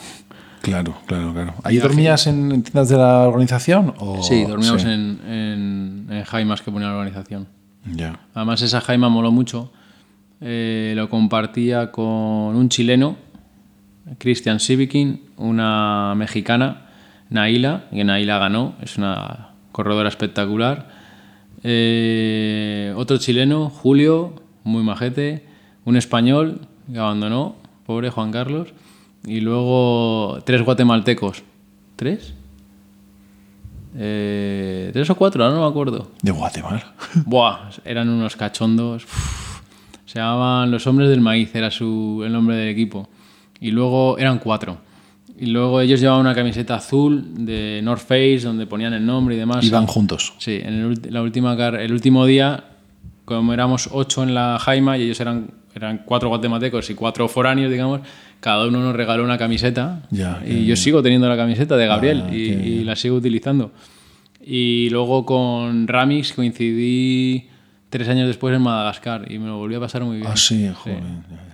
Te Sí, te guardo- coincidirás con gente. Sí, mucho, mucho. sí, Guardo- hablas de muchos amigos. Muy buen recuerdo de ellos. Ya, muy ya, bueno. ya, ya, ya, ya. Sí, oye, pues vuelve cuando estás invitado, cuando quieras. Y ahí es donde descubres que te encanta, Sí, sí, sí. que te encanta. ¿Y cuándo fue cuando hiciste lo de Canadá? ¿Después, justo? No, ese mismo año. Ese Además, mismo año. esa fue la primera vez también que después de la carrera me dediqué un poco a viajar por ahí. Entonces ya con la mochila, luego, ¿Cómo te organizas con el trabajo? ¿Pides tiempo y ya está? claro, son mis vacaciones. Ya, ya, ya. Es que, sí, sí, es que... No, no concibo lo que son unas vacaciones en Madrid, ¿no? Siempre- Ya, ya, o sea, te pides todas las vacaciones ahí justo. Bueno, todas no. A- que- Por ejemplo, en el 2011, que estuve en Atacama corriendo, luego me fui de mochilero. Estás una semana corriendo. Sí, luego me estuve de mochilero por Bolivia. Vamos a poner otra semana, 10 días o por ahí, que 10 días laborables, 11. Sí. Y luego en verano me fui a correr Ultraman, esos son menos días porque es viernes, sábado y domingo, con lo cual a lo mejor... O sea, nunca, nunca pides mm, excedencias. no, no, no, no, no, no. Son vacaciones. Sí, y luego de allí, luego de Ultraman, me fui a California y estuve por ahí viajando. Ya, ya, ya. Sí, aprovechas cuando vas para viajar. Claro, claro. Claro, es que ya que te pegas el viaje. Claro, porque, bueno, quizá Canadá, Estados Unidos es, es más fácil que vuelva ¿no? alguna vez en la vida. De hecho, en septiembre voy a Estados Unidos. Pero, por ejemplo, cuando estuve en Madagascar, es muy probable que solo esté en mi vida esa vez Sí, en Madagascar. totalmente. Totalmente. Claro, entonces eso había que aprovechar. Ya, ya, ya. Aprovechas, te quedas allí. Me quedo viajando. Ya te digo que en Atacama fue la primera vez que lo Viajas, hice. viajas, viajas como muy barato porque vas con mochila y vas. Viajo con una mochila y duermo en albergues, en hostales, donde haga falta. He dormido en hamacas. Es un poco duro eso, ¿no? Eh, en las carreras te pasas el día durmiendo en el suelo, con lo cual ya, Ya, eso ya te parece. me da igual dormir en una hamaca. ¿Te gusta, ¿Te gusta viajar así? Sí, sí, sí, sí. También está bien porque cuando tú llegas a un albergue ahí hay gente de todas las culturas, edades, etnias, te, te relacionas con ellos, si vas a un hotel, tú vas a tu habitación y te vuelves. Y eso digamos que yo no tengo especial vida en, en el hostal porque no concibo llegar a cualquier país. Pongámonos Buenos Aires, por ejemplo. No concibo ir a Buenos Aires y quedarme encerrado en el hostal. O sea, yo es la- a las 8 de la mañana suena y ya estoy con la mochila y me quiero ir a recorrer todos los barrios, quiero... O sea, lo que me gusta es como vivir el- el- la ciudad o el Ya, país, ya, ya. Pero, pero es verdad que sí me gusta la sensación de, por ejemplo, llegar a cenar allí y de repente pues que estar cenando al lado de un indio y preguntarle, ¿qué haces aquí? ¿Cómo has llegado? No sé qué. O un indio, un alemán, un... Sí, sí, sí, lo que sea. Claro. Ya, ya, ya. Sí, no, no, y además. además es que, además de que te sale más barato, es que estás más cerca de la realidad. Claro, claro. Que, porque los hoteles están en las zonas turísticas, los albergues están donde hay lío. Exacto, exacto. Claro, claro, claro. Es un poco lo que me gusta, ¿no? Ya, ya, ya. Lo que pasa es que joder, son sitios a veces un poco insalubres. no sé qué. Tienes que compartir habitación. En los, en los albergues y demás. Compartes habitación con. Claro, en los albergues me ha pasado de todo. Me he encontrado albergues fantásticamente Ya, ya, ya, buenos, limpios y con la gente muy respetuosa. O me he encontrado albergues que eran un auténtico desastre. O sea, por ejemplo, en- Ámsterdam recuerdo que había unos alemanes allí y súper borrachos, mearon en la papelera. Bueno, un desastre. en París me robaron las zapatillas. Pero esas son las, las experiencias malas. Luego hay otras que, por ejemplo, me recuerdo el de Venecia, estaba espectacular. Eh, Sí, es verdad que Hay de es- todo, es- o hay de todo. Igual que en los hoteles, oye, hay algunos que te salen bien y otros que son. Claro, el- acabo de estar uno en Tokio que era espectacular. Eh, sí, o sea, he tenido de todo. Japoneses, lo tienen todo. Los japoneses es una cultura especial. ya. ¿Has estado viajando por allí? Sí, acá- cuando estuve en Monte Fuji, Sí. bueno, primero fui a Filipinas y en Filipinas estuve con una mochila viajando un poco, me alquilé una motillo y estuve por ahí en la isla, de un lado a otro, durmiendo en una cabaña. en qué isla? En Bohol. Sí. Y, Yo he visto las fotos. y me lo pasé muy bien, porque llegaba... Tienes un dron, ¿no? Tengo un dron, Es que las fotos son increíbles. ¿Sabes lo- eh, cuando llegaron los smartphones, Sí, que la primera vez que viajé con un smartphone fue a Atacama, sí. que ya podías hacer fotos decentes, Sí, las podías editar, pues me empezó a gustar hacer fotos. Y entonces cada vez me bajaba un programa más, Ya, ya, cada ya, vez trataba de hacer mejores fotos, ¿no? Y en el año 2010, y en enero de 2017, una de las veces que viajé a Burkina Faso, viajé con mi amigo Dimas, que hicimos un pequeño documental. Sí. Y entonces él sabía hacer fotos muy bien. Entonces el último día le dije, saqué un cuaderno y le dije, enséñame las cuatro cosas que tengo que saber para aprender a hacer fotos. Ya, ya, Y me enseñó ahí lo del ISO, la velocidad, el diafragma, no sé qué. Y ya entonces a partir de ahí me, me puse a buscar por internet cursos online y demás, me compré una cámara y la verdad que ahora, bueno, no te digo que sea fotógrafo, Ya, pero me no, salen no, fotos... Se nota muchísimo. Nada que aprendes Sí. algo, uf, se nota muchísimo. Yo no soy. Yo no soy. Además, voy aprendiendo y cada vez sé manejar mejor la luz, sé manejar mejor el encuadre. o sea que Ya, es ya, un tema que me, que me gusta, me gusta. Sí, sí, no, Me gusta llevarme la cámara, sí, sí. Y, Pasa que la cámara pesa, claro. Es Sí, un tengo, una cámara ahí pequeñita, eh, no es- me permite hacer mejores fotos que el móvil, Claro, pero claro. No, no es una reflex aquí. Ya, ya. Pero sí, sí, le- me gusta dedicarle tiempo y, Y, y te cogiste un dron. una de las cosas que me compré fue, fue un Las dron. fotos con el dron son. Las de Sí. Filipinas son increíbles. Sí, sí, sí, sí, sí, el dron. Y eso que con el dron todavía no acabo de manejar bien la luz. O sea, igual que con la cámara ya cuando tiro sé más o menos si está bien o, no vale para nada, con el dron tiro mucha basura. Ya. no soy capaz de Pues manejarlo a bien. mí todavía. manejar un dron ya me parece algo complicado. Pero, pero tirar fotos buenas con el dron tiene que ser complicado. Sí, sí, es más complicado. Además, claro, también es más difícil practicar, porque tú cuando vas Pero- con la cámara, yo puedo ir por cualquier lado y sacar la Pero cámara el y tal. dron tiene su propia cámara. Claro, claro, claro. Claro. Su- pero no claro, es tan buena como la otra. Mm, Bueno, es, es bastante buena. Sí, ¿en serio? No es tan buena, como- pero es bastante buena. Pero claro, es que con el dron es difícil. Es yo no puedo venir aquí a Madrid y sacar el dron. Es Claro. mucho más difícil practicar que con Claro, la cámara. claro, claro, Es mucho claro. más difícil manejar la, la luz y demás. Pero bueno, poco a poco también es verdad que voy mejorando. Entonces te fuiste a Filipinas, estuviste allí. Sí, allí estuve viajando con mi mochilita, que me, me cogí una cabaña y veía iba a un lado, cogía, decía el pescador, oye, eh, llévame a tal, no sé qué, le pagaba, me llevaba a la isla, volvía. O sea, estuve ahí viajando un poquito. Ya luego me Ah, fui a... esa, fue, esa fue la isla en la que estuviste solo. No, en la que estuve solo fue en Indonesia, eso Fue fue, en en Indonesia. 2015. Y luego ya me fui a Tokio, de Tokio me fui al Monte Fuji, corrí, luego me volví, me quedé en Tokio dos o tres días un poco, pues eso, con mi camarita, haciendo mis fotos y recorriendo Tokio. En cuanto a lo que te decía de la cultura de Japón, eh, los japoneses son como muy naif. Les preguntaba algo y se ponían como muy contentos. Sí, sí, yo te ayudo, no sé qué. Pero me llevé un poquito una decepción y es que en Tokio, eh, como a las 6 de la tarde por ahí, se hacía de noche y salía una industria sexual ahí que me quedé. Sí. O sea, claro, ven a un chico joven mm, Sí. viajando ahí con una, con una Sí. mochila, era carne de cañón, todo el día ofreciéndome eh, prostitutas, sexo, no sé qué. Sí, abierto en la calle. Sí, pero mu- muy, a destajo. Ya. Y, y entonces luego... no Parece, me- una, parece una cultura más, más proclive a, a ocultar eso. Vamos. sí, pues eso me imaginaba yo también. De hecho, es famoso, es famoso en el porno japonés que nunca se ven los genitales. Ah, no sabía Es eso. por, le- por ley. Y luego llegué a... Me fui al, al albergue y me puse a googlear y...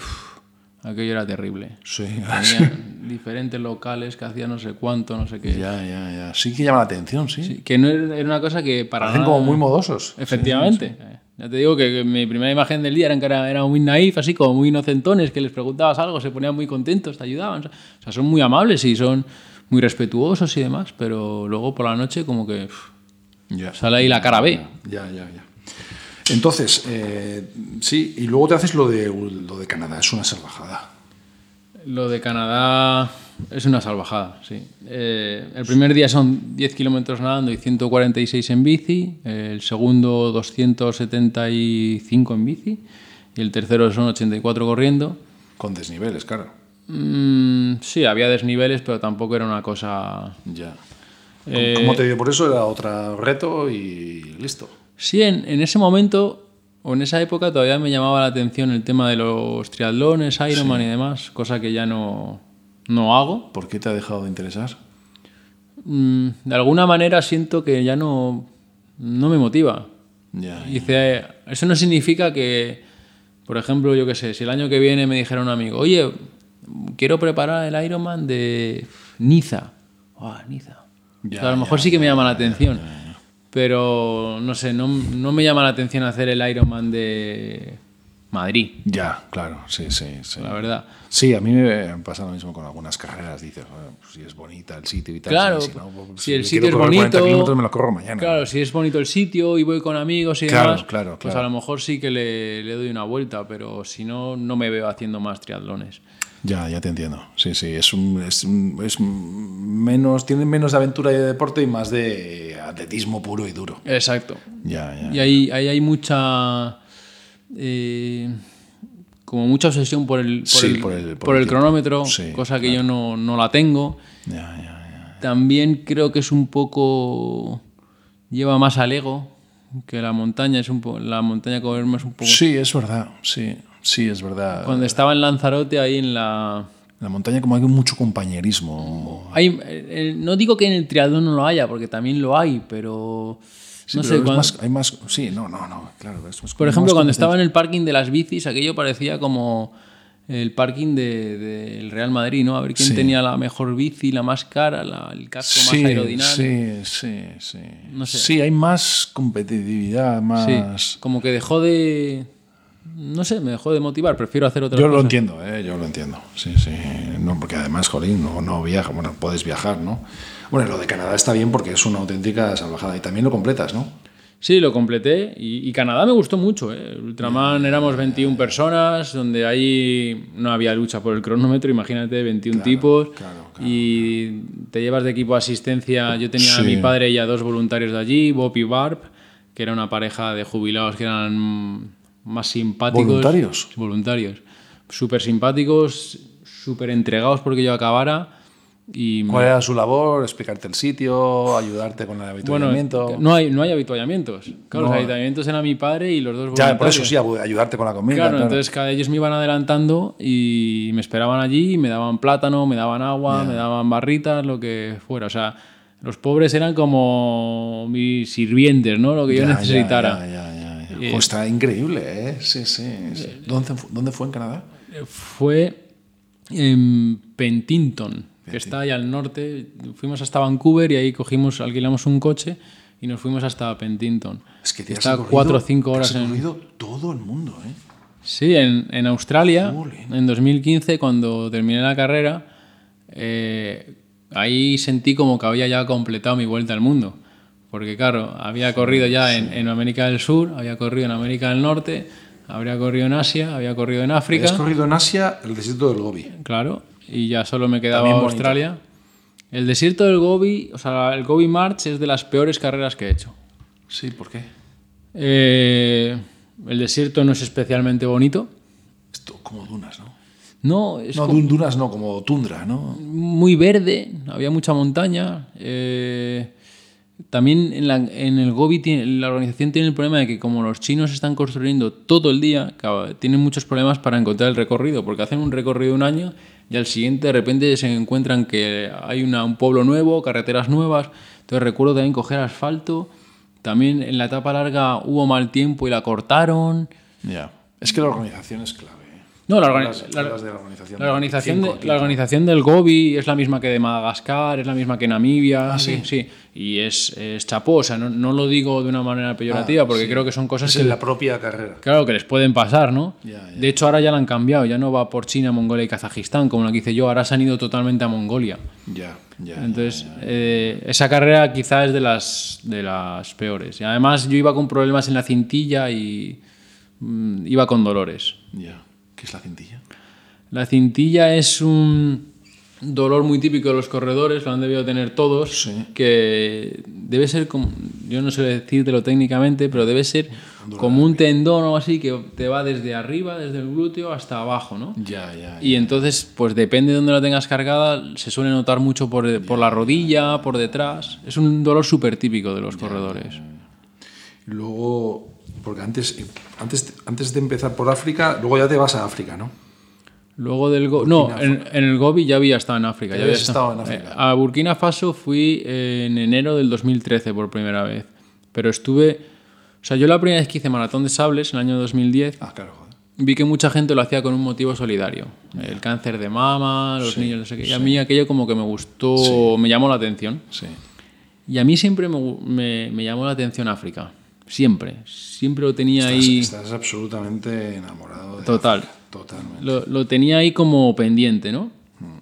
Entonces, en el año 2012, cuando hice PIC 5, que PIC 5 era una carrera donde solo éramos cinco deportistas de todo el mundo, me entrevistaron en el AS, me entrevistaron en los Manolos, en Manorama y demás. Entonces pensé, wow, esta es una oportunidad perfecta para hacerla por un motivo solidario. Entonces, primero acudí a Save, the Children, oye, que quiero hacer esta carrera, quiero captar recursos, difundir el proyecto y demás, pero solo os pongo una condición, y es que, que me dejéis viajar con vosotros. Y ni me contestaron. Entonces, entonces eh, busqué otros dos proyectos en África, les conté eso mismo y el que primero me contestó fue este de Burkina Faso y me dijeron, sí, sí, adelante y, y viajas con nosotros. Así que durante todo ese año me dediqué uf, a captar recursos, a difundir el proyecto, me leí todas las memorias, recuerdo que Aurelio, que era el cura, mándame la memoria de tal año y ve- venía una foto y quién es ese niño y cuéntame la historia de ese niño. Entonces cuando llegó el enero de 2013 y viajé para allá y guau, era capaz de reconocer a Veronique, a Buba, jugué con ellos, comí con las manos con ellos porque no hay cubiertos, dormí en el suelo con ellos porque allí no hay camas. A mí África, Sí. cuando volví a España, Dices en el libro aquí de África, aprendí la importancia de la palabra austeridad. A veces la confundimos con ser tacaño y no tiene nada que ver. La austeridad nos da la libertad porque aprendemos a no depender de cosas que no necesitamos y comenzamos a valorar solo lo realmente necesario. Las cosas pueden darnos placer, pero no felicidad. La felicidad no tiene causa, es una disposición de la mente que no depende de las circunstancias externas. En África aprendes a dar gracias a la vida, a dar gracias por tener un plato de comida o lugar donde cobijarte. Sí, sí, en África es que te, te- te cambia la vida totalmente. a mí me la cambió mucho Sí. y bueno, decidí crear mi propia ONG para seguir ayudando a esos niños. Yo, yo, yo he visto el documental que hicisteis. ¿Sí? Sí, sí, sí. Y el documental está muy bien hecho, el tiempo necesario, está muy bien grabado. Lo grabasteis vosotros, deduzco. Sí, casi todo es de Dimas. Sí, sí, hay sí, cosas sí, grabadas por mí también. Con el móvil, pero- hay cosas grabadas con el móvil, imagínate. Y con el dron. con el dron. Con el dron, sí, sí. El documental es. es la, ONG, la ONG la haces después. Sí, claro, después de mi primer viaje a África, llego aquí a En ese primer viaje solo vas a conocerlo. Sí, solo voy a conocerlo. Es, es un centro. Es como un centro cívico. Bueno, para- está en el norte de Burkina Faso y en, en un principio nació con la idea de ayudar a los enfermos de SIDA, Sí. pero ahora ya, sobre todo con los niños, se ayuda a todo niño vulnerable. ¿vale? Sí. No hace falta que sea enfermo. No hace SIDA, falta que sea- Para nada. De hecho, de los eh, Niños, 300 huer- niños huérfanos o. niños huérfanos o niños que su papá está enfermo y su mamá ha muerto, o, o sea, niños vulnerables. En, Ya, ya, ya. eh, y allí lo que tenemos efectivamente es un centro, pero es un centro como, digamos, hay como unas oficinitas pequeñas que están los trabajadores y otro- tenemos un local ¿Cómo donde se llama? se, hacen Pondremos actividades. los links en, en- en el link del, del- del episodio. ¿Cómo se llama el documental? El documental Acuérdame. Buen Venedo do, Sí. en, Lo- ponemos, sí, es Buen todas- Venedo, eso es. De todas formas, en, mi, en, la página... Eso es. en la página web de la, de la ONG, childhoodsmile.com, ahí viene el enlace que quizás sea Ya, más ya, fácil. Eso ¿no? es, sí, sí. Y me, me he perdido. ¿Qué te estaba contando aquí? No, lo, lo que hacían de los niños, lo... Ah, sí. Bueno, el caso es que yo cuando llegué aquí a España hay dos maneras de actuar. Es una es olvidándote, que me llama mucho la atención, porque desde entonces ya he vuelto nueve veces. Nueve veces has estado. Sí, y voy a ir toda mi vida, si no acabo viviendo allí. Ya, ya. Y- ¿En serio que te irías a vivir allí? Sí. Sí. Siento que aquí en el primer mundo o cambian, mu- cambian mi vida o siento que se me acaban las motivaciones. Sí, en serio. No sé cuándo, no sé si dentro de cuatro o cinco años, pero aquí se me acaban. Entonces, ¿Por qué? mm, no lo sé. Mm, Las motivaciones para hacer más cosas, para... sí. Siento como que ya no tengo mucho más que hacer aquí. Sí, porque tú, tú- ya, tú tienes una vida como la que tengo yo, como la que tienen muchos. Trabajas pues, todo el día, tal, y entrenas, y, y te irías a vivir allí. Sí. Ya, ya. De ya. hecho- pero, pero aquello es duro. Es duro, es duro, pero sin embargo cuando estoy allí, mm, nunca en ningún sitio del mundo he sentido tanta paz y tanta libertad como cuando estoy allí. ¿En serio?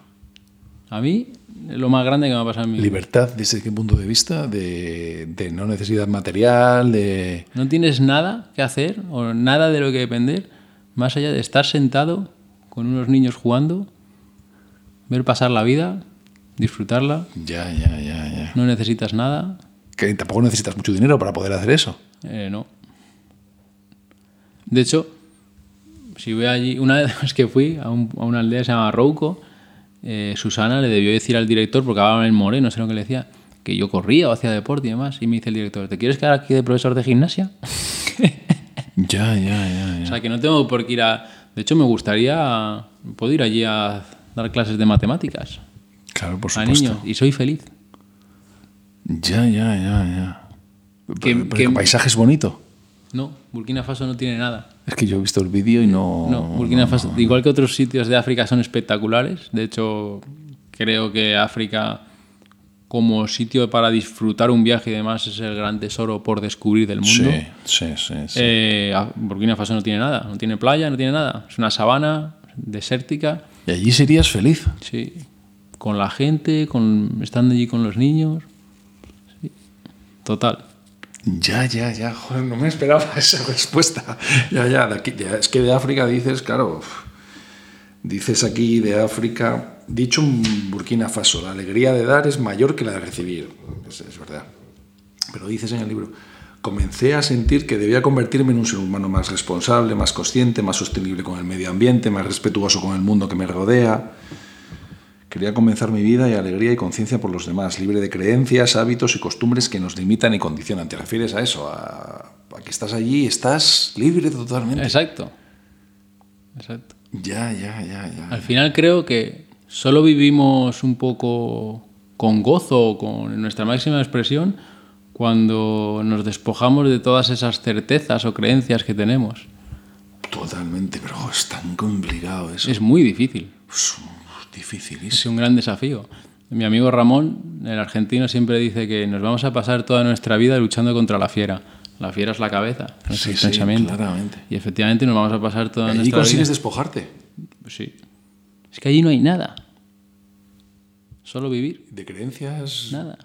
Sí, no tienes nada que aparentar. No tienes nada a lo que agarrarte. No tienes nada. que nada que ah, ansiedad por nada, absolutamente. Claro, solo vives. No, no tienes ansiedad por crecer en la empresa, por ganar más dinero.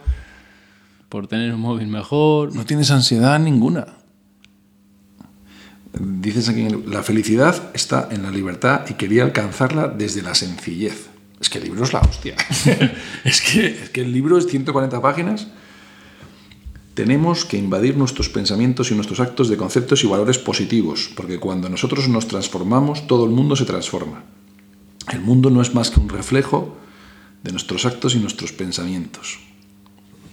Sí, sí, yo lo que no me esperaba es que esto era porque, por lo que acabas de decir, ¿no? De que allí es la felicidad. Ahí es la alegría. Alegría, ¿eh? Porque creo que para ser feliz necesitas algunas cosas que allí ni siquiera tienen. Pero sí afrontan la vida de una manera alegre. Siempre ríen, siempre sonríen. Están alegres. Sí. Quizá les falten, porque yo creo que hay cosas mínimas que necesitas para ser feliz, como cuando poder ir a un hospital cuando estás enfermo. Claro. Y claro, que claro. eh, yo allí siento, por ejemplo, que la mortalidad la tienen tan Inherente, to- asumida totalmente. claro. Sí, porque está, es que no hay nada como te lo que, un niño de 10 años se muera, no entre comillas pasa nada, pero ya forma parte de su vida mucho más que aquí. Evidentemente creo que eso es una cosa que no es propia de ser feliz, pero sí veo que tratan la vida de una manera alegre. Sí, el libro este famoso de Homo sapiens de Yuval Harari lo que dice es eso, dice que, que en la antigüedad, que se puede comparar un poco con África, la gente era igual o más feliz que ahora, aunque no se pudieran duchar en un año, aunque la mortalidad infantil fuera disparada. Él dice que la gente al, al conocer eso, pues que lo aceptaba y lo daba como algo normal y que y eso que tú dices, que la gente era feliz, no, no era más infeliz que ahora, que No, no, probablemente era más feliz que ahora, porque tenían, tenían unas aspiraciones muchísimo más bajas que las que tenemos cualquier persona que vive aquí en Madrid. Bueno, es que yo creo que eh, es mucho más fácil llevando, lograr la felicidad llevando una vida sencilla y humilde que pasarte toda la vida lu- luchando por lograr el éxito. Estás mucho más cerca siendo llevando un estilo de vida sencillo y humilde. Pasa que hay que quitarse de tantas cosas en la cabeza, Claro, es, es- la lucha constante contra la fiera. es la lucha constante. Porque tú puedes vivir en esa vida, pero al final te puede las creencias que tienes dentro. Efectivamente. Por eso nos tenemos que un Tú has conseguido bastante, ¿eh? Yo me siento súper afortunado por haber tenido la posibilidad de vivir experiencias tan increíbles, porque hay- he vivido experiencias absolutamente increíbles y porque todas esas experiencias me han enseñado a entender la vida de una manera diferente, eh, a valorarla ¿Todas estas más. carreras te han enseñado esto? ¿O ha sido el viaje? Eh, yo ahora ya no persigo la carrera y persigo la, la experiencia personal. Está claro. O sea, por ejemplo, yo en 2015 hice una carrera de 523 kilómetros ¿Dónde? en Australia. El, Sí, el- sí. el ego me hubiese llevado a hacer al siguiente año una de 700, más kilómetros más. Y sin embargo me fui al Amazonas a hacer 250, que fue durísima. Una por- mierda, no, una mierda. no, fue durísima porque el Amazonas es un sitio súper complicado, pero era menos de la mitad. Sin embargo, yo lo que quería ir era ir al Amazonas, quería vivir esa experiencia personal. Yo ya no persigo kilómetros, persigo vivir. ¿Esta, esta serenidad te ha, dado, te ha dado tanto tiempo solo en las carreras? Es una parte de ello. Creo que estar solo es una bendición, porque Sí, ayuda mucho. la soledad elegida, claro, Elegida. no impuesta, ¿no? Pero la soledad elegida, joder, aprendes a manejar mucho tus pensamientos, tus emociones. eh, Tus emociones, es que eso es lo más complicado. ¿Aprendes? ¿Te sirven las carreras para aprender a manejar las emociones? mucho. De hecho, yo lo he notado. En las maratón de sables, yo era un, uf, una montaña rusa de emociones. Sí, Ahora soy mucho más plano. más sereno. Si no acabo una carrera o me va mal, no, no me siento un fracasado o Ya, no me siento ya, triste. ya. Si termino una carrera que me va excepcionalmente bien, no me siento un Superman. Soy el mismo. Porque también un poco con lo que... Eso te ha dado la experiencia de las carreras. Sí, porque eh, aprendes a, o entiendes que estar en una montaña rusa emocional no te ayuda. Eh, y sabes, yo sé que en las carreras voy a tener momentos malos, lo sé. Sí, Así que cuando llegue lo tengo que aceptar, y ya está. tengo que poner el foco en otra cosa, en, en tratar de cambiar de actitud, tratar de cambiar mi diálogo interno y sé que también en otros momentos me voy a sentir excepcionalmente bien y tampoco será un momento de ponerme a correr como un loco porque luego lo pagaré. Ya, Así ya, que será un momento de echar el freno de mano, ir sereno y entonces sí, eh, emocionalmente te ayuda mucho a gestionarlo, mucho tus pensamientos. Sí, Porque también además que estás mucho tiempo solo. Claro, claro.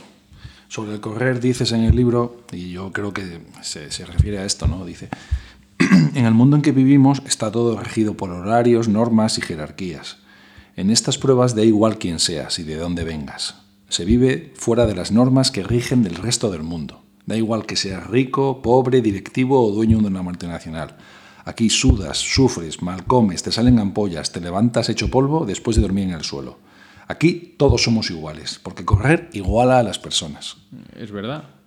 Eso es, claro, es que, es que en una carrera te igualas a cualquiera. Sí, sí. eh, he coincidido con eh, gente con puestos súper altos en empresas o, o a veces en carreras de en Burkina Faso invitaron a un Burkina B y al final todos estamos en las mismas. Nos tenemos que hacer la comida liofilizada, tenemos que hacernos el fueguito, calentar el agua. O sea, que te pasa al contrario que mucha gente. Cuando vuelve aquí, dice, joder, qué bien se vive aquí. Tú cuando vuelves aquí, dices, joder, aquí. Bueno, qué agobio. En realidad también te enseña a valorar esto, ¿no? Aquí se vive y fíjate, me ha enseñado, una de las cosas que he aprendido es a valorar el España como país. Sí. Porque creo que a los españoles nos gusta mucho tirarnos piedras contra nuestro propio Sí, tejado. pero- sí. Y Cuando sales embargo- fuera te das cuenta que no. Sin embargo, España es un país para vivir espectacular. Sí. Tiene buen tiempo, tiene comida, tiene seguridad, tiene seguridad jurídica. Yo puedo ir con el móvil o por la cámara, con la cámara de fotos por Gran Vía a la una y media de la mañana. Tengo un 99% de posibilidades de que no me pase nada. Sí. Tú vete con la cámara de fotos por Río de Janeiro, por ejemplo. No puedes, ¿no? No, puedes, seguramente. Vas a tener un problema. No, seguridad sanitaria. Vivimos en un país espectacular. Sí, sí, Espectacular. sí, sí, sí. Sí, pero bueno. Que, no- que es mejorable, evidentemente, ya, ya. como todo. No, no, pero sí, pero y tenemos los defectos de, de la abundancia. Efectivamente. Claro. Y es tan mala la abundancia como la escasez extrema. En el término Claro. medio está. Claro. Porque además eres un esclavo en la abundancia Totalmente. y eres un esclavo en la escasez. Totalmente. Y en la libertad es el camino más recto que hace la felicidad. Y tú lo ves desde la sencillez. Eh, creo que es la manera más fácil de lograrlo. Desde la sencillez, desde la humildad. Ya, sí, sí. Ya, yo lo intento. no, no, pero me para a pensarlo y sí, sí, al final te pones a hacer deporte y te compras un reloj, tal, porque siempre quieres, ¿sabes? Siempre quieres lo mejor. Siempre quieres lo mejor. Y la parte competitiva ya en las carreras de aquí de España te, te, te come. Te come los tiempos, te Sí. come... Sí, sí. Al final, el tiempo es vida. Sí, sí, que- totalmente, totalmente. No, pero bueno, si te puedes permitir organizarte, eh, te lo permite. Te lo permite el trabajo, las- los viajes. Em, más de África. En África te has hecho un montón de carreras. Te has hecho Robin Race Madagascar. ¿Sí? Esto, en Ma- ¿cómo, cómo fue esta? Esta fue la que estuviste luego en Madagascar escribiendo, además. Escribiendo. O sea, fu- fuiste. ¿Cómo era la carrera esta? Esa era de 250 kilómetros, eh, llevando en la mochila todo lo necesario para sobrevivir en el norte. Me encantó Madagascar. Espectacular. Es un país increíble, Es grande. muy grande. Es muy grande. Es, es más grande que Francia, es la cuarta más isla, grande que Francia. es la cuarta isla más grande del mundo. De hecho, cuando estaba preparando el viaje, después de la carrera, claro, yo pensaba, oh, voy a viajar. Claro, al principio dije, bueno, voy a estar en el norte, entonces me voy por aquí, luego me voy al Claro, sur, no sé qué. claro, claro. Y cuando ya me puse allí a prepararlo, dije, "Uf, me muevo un poquito más por el norte y ya está. Es gigante. Es gigante. Pero es que África, Que es todo exuberancia de vegetación, de, de- selva, las, la- playas. las playas son impresionantes, eh, el- la selva es espectacular, tiene la gente de África, además Indonesia tiene ahí una mezcla de culturas, porque son africanos, Claro, porque Madagascar está en, África, ¿no? sí, pero tiene ahí una mezcla como de indonesios. Claro, es que está en el océano. claro. Claro, entonces no llegan a ser tan negritos, son un Ya, poquito ya. más eh, achinados. eh, y es más, me encontré eh, vegetación exactamente igual en Madagascar que cuando estuve en Indonesia. Sí. O sea, Claro, sí, es un tiene, clima tiene ahí una mezcla cultural ya. muy guay. Me encantó Madagascar. ¿Qué tal la carrera? La carrera que era por la jungla. La carrera tenía de todo. Nos Tenía metimos en junglas, en playas, en arrozales donde metíamos, eh, nos metíamos. Había gente que perdía las zapatillas en los arrozales. ¡Ostras! Se tenía que meter ahí con todo el barro. Yo, gracias a Dios no la perdí. Ya, ya. Eh, pero guau, me encantó. Una, una de las veces, Esta la disfrutaste. mucho.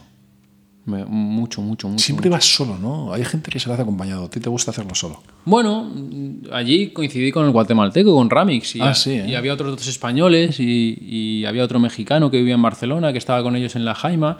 Y sobre todo con los españoles hubo, en la etapa larga coincidí bastante con ellos. Pero al final cada uno va un poco a su ritmo. Corro mucho con Ramón, con el argentino. Sí, sí, sí, Eh, También con Ricky, lo que pasa es que Ricky es más competitivo que nosotros, suele ir delante, pero con Ramón sí, vamos un rato, llegamos al ayuntamiento, nos encontramos, sale él, salgo yo, va. va.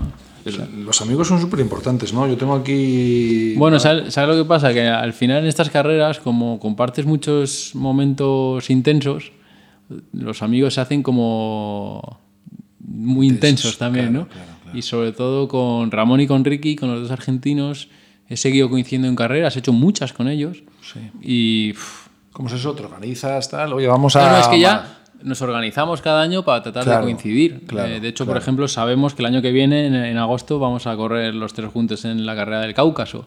Además, da la, da la casualidad que los tres cumplimos años en un margen como de cinco días. Sí.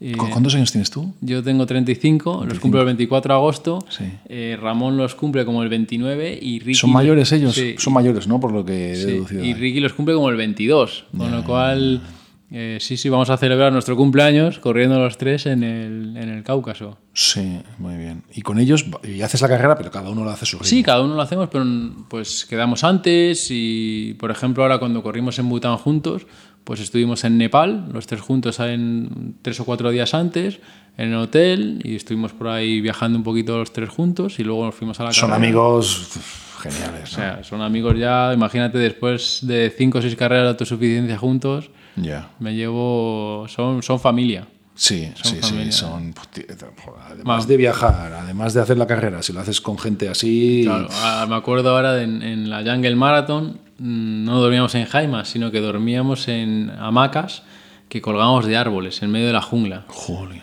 Y siempre eh, nos poníamos así como en triángulo eh, y dormíamos allí los Con, tres con, juntos. con los mosquitos.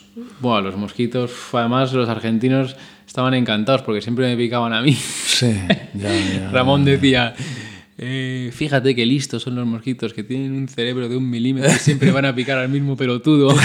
ya, ya, ya. Sí, sí, siempre me picaban a mí. Y, joder, ahí eh, me acuerdo que en, en la Jungle Marathon fue una carrera durísima. Porque la jungla es uf, 40 grados, 90% humedad, Sí. Muchísimo fango. O sea, Esa fue la primera vez que yo oí, oí hablar de ti. nos metíamos en fango, pero, pero mucho rato, hasta la, hasta la cintura, muchísimos ríos, y allí había anacondas, cocodrilos, había de todo. O sea, fue una carrera súper salvaje, pero fue espectacular. Y el último día, antes de la última etapa, la última noche, pusimos las hamacas así en triángulo y nos sentamos ahí a charlar un rato y tal, y dijimos, "Uf, ha sido muy salvaje esta, ¿eh? Pero, pero ¿cómo la pondríamos? Y dijimos los tres en plan, "Uf, en el top 3. Sí. De hecho, ha, dej- ha dejado de hacerse esa carrera, ya en Ah, sí. De lo salvaje que es. Bueno, yo creo que lo organizaba un brasileño y una, y una inglesa y se debieron pelear. Y ya no, Ya. ya no se hace. Yo yo creo, no sé si fue la, mi edición fue la última o la penúltima. Ya. ¿Cuánta gente hace esa carrera? O- ¿Sabes lo que pasa? Que en esa carrera había, estaba la de 250 y luego había otra de 148 y otra de 42. Ya. Pero todos íbamos en el, en el mismo campamento. Ya, Entonces llegó un momento donde ya yo ya no sabía quiénes estaban haciendo la 148. cuarenta- Pero supongo Bueno, que... tú vas con tus amigos y tal. Y... Claro, y- y- Pero en la carrera cada uno va a su ritmo. Sí, cada uno va un poco a su bola. Va a su bola y cada uno tiene sus propios. Ya te digo que a veces te encuentras y estás Ya, un rato, ya, ya, ya, o incluso un avituallamiento entero, dos, pero cada uno va un poco a, a su bola. Ya, ya, ya, ya. Ya, pero joder, tiene una ventaja y quieras que no, te animas mucho. An- Y- Antes, cuando no era capaz de manejar las emociones tan bien, buscaba compañía como un loco. Sí. Sí. Buscaba juntarme a quien fuera para, Te ayuda a, claro, a distraerte. a distraerte. En el maratón de sables estaba como loco por encontrar. ¿Quieres ser mi amigo? ¿Quieres ser mi amigo? ¿Quieres ser mi en amigo? cuanto veía a alguien así que hablaba un poquito de español y demás, le daba bola, ¿no? Para no. De hecho, me acuerdo que en la etapa larga me encontré a un chico que estaba, que vivía en Leganés y demás, le debí dar la paliza para no. Pero ahora ya no, ya no lo necesito. Ya soy capaz de. Ya, yo he estado eh, haciendo 15 kilómetros en Valencia, pero íbamos con un amigo que no había corrido casi nunca. Y yo fui todos los 15 kilómetros dándole la chapa, con cada, porque sabía que la única forma de Claro, era si le dabas la chapa. Claro, claro, ayuda mucho. Porque si no, es que, es que te empiezas a comer la cabeza. ¿Y cuánto queda? ¿Y cuánto queda? Y, tal. y sabía que era... Sí, sí, mi amigo. y mi amigo acabó de, de 0 a 15, pues la leche. ¿eh? Sí, claro, claro que es la leche. ya Es te- la leche, es un maratón. Cuando yo empecé a correr, ahí cuando corría en mis primeros momentos 40 minutillos o por ahí, yo pensaba que pasar de la hora era de auténtico loco. Vamos, que te tenían que llevar al manicomio. Es que es mucho, es que parece toda tontería, pero es que es mucho. Sí, pero sí, bueno, sí, sí. bueno, estamos hablando contigo, joder, que, Que estamos hablando de 250 kilómetros. bueno, si pero, que yo, yo parto de ahí también y que para mí pasar de una hora en su momento fue un auténtico Una- éxito. Una, pregunta eh, tonta. El, to- el tema de ducharse y tal, ¿te acostumbras? Vamos. Pierdes todo tipo de pudor. Todo el tipo. Sí, sí, Jo, de- pero en esas jaimas, es que, es que será aquello el infierno. Bueno, ¿sabes lo que pasa? Que yo creo que olemos todos tan mal que ya te acostumbras y, no, acostumbras? y no lo hueles. No te ¿No da la hueles? sensación, no... Sí, o sea, tú entras en una jaima, o yo por lo menos tengo la sensación de que entro en una jaima y no, no huele excesivamente mal. Ya, ya, ya. Porque claro, aquello tiene que ser la bomba. La ropa técnica ahora, es que eso es para quemarlo. O sea, es que eso, eso, eso transpira lo que quieras. Lo, lo que es terrible es cuando terminas la carrera, que lo metes todo en una mochila, Joder. y yo que me quedo viajando por ahí, luego cuando vuelvo a España, abrir esa mochila, ahí sí que salen hasta tiburones. ¿no? sí, sí, sí, sí. Eso sí, imagínate, después de una semana corriendo, la metes en una mochila y una semana después lo abres, ahí Es sale... pa- pa- no- no merece la morirse. pena ni lavarlo. Pa- Sí, sí, morirse, sí. vamos. Ya, ya, ya. Y en Madagascar te quedas allí y empiezas a viajar por allí. Y En Madagascar me quedé viajando por allí por las noches escribías. y por la noche escribías, me fui a un sitio que se llama Esmeralda, así. Buah.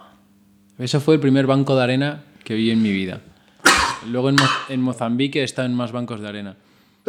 Un, ban- ¿Un banco de arena? un banco de arena es que tú coges un bote, te empiezas a meter en el Océano Índico, quizá hay en otros océanos, pero yo solo he conocido en el Índico. Te metes en el Océano Índico y de repente, en medio de la nada, en medio del océano, se abre como una lengua de arena. Sí. Yo, lo- yo lo he visto. En- yo- Entonces, claro, estás absolutamente en medio del Sí. océano con un agua súper cristalina. Buah, y allí en Esmeralda. Yo lo he visto en las Seychelles. Yo estuve. Bueno, es que Madagascar está al lado de las Seychelles. Claro, claro. De hecho, cuando yo estaba en Madagascar y estaba planeando el viaje, una de las cosas que pensé es, me voy a ir a las Seychelles. Claro. Miré, el, miré el billete y era en plan de 40 minutos o media hora, 550 Claro, euros. es que allí íbamos todos. Yo Claro, fui de luna y- de miel. Y dije, a las Seychelles no voy. Y to- tomé el acierto de irme a Nosibé, que era una isla en medio de, al lado de las Seychelles, en medio del Índico, donde me lo pasé. Llegué allí y el taxista que había, eh, bueno, solo había una carretera que daba la vuelta a la isla. Entonces, mm, desde el puerto que yo llegué en bote hasta, hasta mi cabaña, porque estaba en una cabaña, eh, claro, tenía que ir, coger un taxista. El taxista no, no tenía picaportes, o sea, que abría la, la puerta sacando el brazo por la ventana. No tenía espejos. Sí, Era un es. Renault 21 uf, Sí, de sí, los años sí, 60. Eh, no hay gasolineras en Nosibe.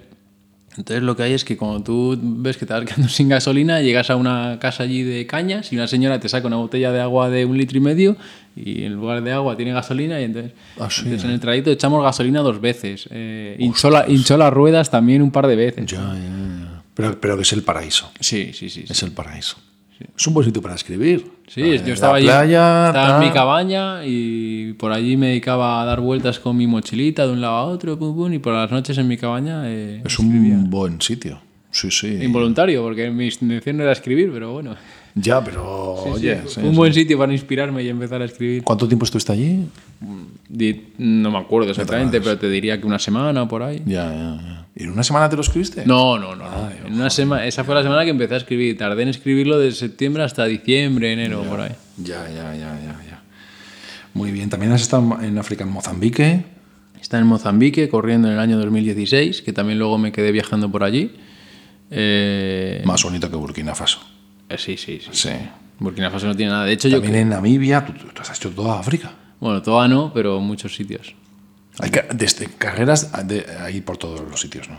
Hombre, por todos no, pero hay por muchos sitios. De Me hecho, en Sudáfrica habrá... en Sudáfrica hay una, pero eh, yo qué sé. por es que el otro día, no sé por qué motivo, hablé con una de las organizadoras de Racing the Planet. Eh, no recuerdo por qué. Racing the Planet es la organizadora de este tipo de carreras. Es la, la organizadora de Atacama, Sí. del Gobi, de Madagascar y de Namibia, de las que he corrido yo. Ya. Y del Cáucaso, al que vamos a ir el año que viene. Ya. Entonces, la, ¿La entrada es libre o tienes que...? esa entrada es libre. Sí. Entonces me dijo la chica algo así como, veo que, estás, veo que viajas mucho por África. Y entonces le dije, sí, sí, me, me encanta África, no sé qué. Y le dije, siempre que organicéis una carrera en África me vais a tener ahí. Y me dijo, ah, recomiéndame sitios. Y me puse a pensar, y hombre, hay muchos sitios de África que no conozco todavía, pero antes cuando hablábamos de que los dos desiertos más bonitos que yo por lo menos he visitado, que son Namibia y Atacama, creo que el tercero que tiene que ser espectacular es el del el Chad. Sí. Sí. Ese, De hecho, se lo recomendé a ella. Y vamos, el año que organicé una carrera en, en el chat, ahí me Namibia, ¿por qué es tan espectacular? Namibia es el desierto más antiguo del mundo. Y además de que es súper diverso, en el sentido de que tiene también las dunas más altas del mundo, o sea, te puedes encontrar Las, las dunas que a la cabeza de un desierto, ¿no? Eso es, te puedes encontrar dunas súper altas, típico desierto de arena blanquita. Eh, luego también es- está dentro del desierto del Kalahari y parece que del norte, eh, con el viento, trae como hierro, entonces te puedes encontrar unas partes que son mucho más rojas. Sí. Eh, te encuentras salares, te encuentras paisajes súper lunares, muy parecidos a Atacama. Y luego está la famosa eh, Costa de los Esqueletos. Es un desierto que se choca contra el océano Atlántico. No todos los desiertos se chocan con un océano.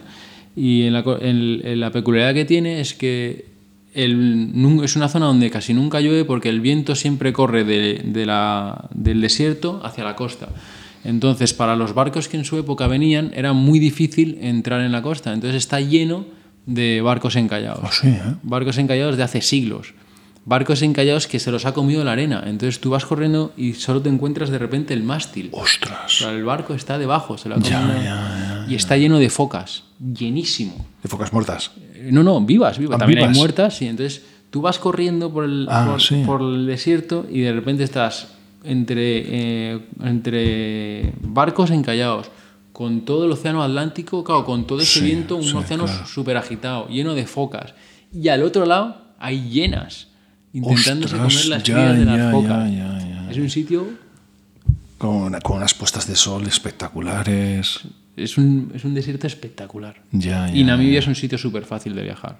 Sí, Es yo un no sitio conozco, no, no muy se- es seguro, eh, que claro, al tener costa y desierto, digamos que hay cierto turismo, con lo cual es facilón, no es lo mismo que viajar a Burkina Faso, que es mucho más complicado porque ahí no hay nadie, ¿no? Ya. Pero, Pero es seguro Burkina Faso. Burkina Faso significa tierra de hombre íntegro, siempre ha sido muy seguro, pero, Significa tierra de hombre íntegro. Sí. Joder. pero desgraciadamente está debajo de Mali. Mali es un país muy difícil y ahora el norte de Burkina Faso se está poniendo muy peligroso. De hecho, cuando venía aquí en el metro he visto una noticia de que entre el domingo y el lunes, estamos a martes, o sea, en dos días había habido tres atentados con 21 muertos. Ostras. Ya, ya. Se está poniendo difícil el... el- es que es un país tan pobre que sí, sí, sí, sí. Es, es- es- es complicado, es complicado. Tengo aquí tu top de carreras. mm, Todas están en África, menos, menos, menos esa. ¿Qué, qué es lo próximo? Lo- La, la western la persigues y por fin la vas a hacer, por lo que te he deducido. Llevo cinco años en el sorteo, no me ha tocado. El sorteo, ¿qué pasa? Que se presentan uno de, y te aceptan uno de 100. ¿Sabes lo que pasa? Que es en un, en un parque natural y entonces cre- creo recordar que solo eran 329 dorsales. Entonces es muy, Ostras, solo. muy, muy Bueno, compli- claro, que ya es. Es Son 100 millas. Son 100 millas, es muy complicado que te toque. Es verdad que cada vez vas multiplicando eh, tus opciones. Yo O empecé. sea, según te presentas, cada vez te dan más. O sea, Claro. no entras en igualdad de condiciones que uno que se Efectivamente, yo ya voy multi- multiplicado por 5. Ahora con Claro. el Monte Fuji me he vuelto a clasificar, así que el año que viene iré multiplicado por 6. ahora. Cada vez te multiplicas por un... Eso es. Eh, entonces espero ya que me toque alguna vez. ¿Por qué tienes tantas ganas? Por... Porque, fíjate, antes hablábamos de las motivaciones del primer mundo. Tengo como ganas. En, en Estados Unidos hay cuatro car- carreras como muy legendarias. Sí. que son la Western, Hard Rock, Leadville y Badwater. Sí. Pues tengo ganas como de hacer dos o tres de esas. Eso me, Sí. me motiva. Me apetece hacer Leadville. O sea, me apete- Leadville no la voy a hacer porque el, el sorteo ni siquiera multiplica, con lo cual vas con una mano delante y otra detrás. Todos los años. Entonces veo que es prácticamente imposible que me toque, me apunto, pero Ya. sin embargo en la Western entiendo que alguna vez me va a tocar, claro, ya voy multiplicado por 6, ¿no? En Hard Rock también ya voy multiplicado por 4. Ya, Entonces yo creo que alguna de esas haré y Pero después... claro, al ser tan, tan famosas... Claro, es que igual... ¿Cuánta gente aplica ahí? Uf, 2000, no sé, sí, no lo 2500. sé. Igual más, no lo sé. Claro, entonces claro que de que 2500 Igual más, es que hay muchos americanos. hay muchos americanos, es verdad. Claro, y el que está en este mundo tiene pasión por, por eso. Mi amigo César mm, también trabaja en banca, es gestor en el BBV. Y, este pues acaba de trabajar a las 3 y se va a Jaca y empieza a correr allí en, en Canfranca a las 12. Y él se las busca cerca. Se las busca cerca. Porque por un tema de tiempo está casado. Claro. Entonces se las busca cerca. Di- Dice que tampoco hay que irse, esa es la teoría, que tampoco hay que irse tan lejos para hacerse 180 kilómetros. Por, por- por esa parte de aventura no la Hombre, tienes, es- claro. es- esa parte de turismo no la tienes, claro. Es verdad. Lo que, que- Pero nada que estás en este mundo, claro, eh, aplica. Igual tiene más solicitudes que, que esa. Pero sí, alguna vez la harás, está claro. Claro, alguna vez me tendrá que tocar y yo confío en que, en que pronto, ¿no? Porque cada vez voy multiplicado por ¿Cuándo lo sabes? El sorteo suele ser en noviembre, diciembre. Ya, ya, ya. ya. Entonces ya una vez haga la Western y Harrock o una de las dos, ya voy a ir a por Badwater.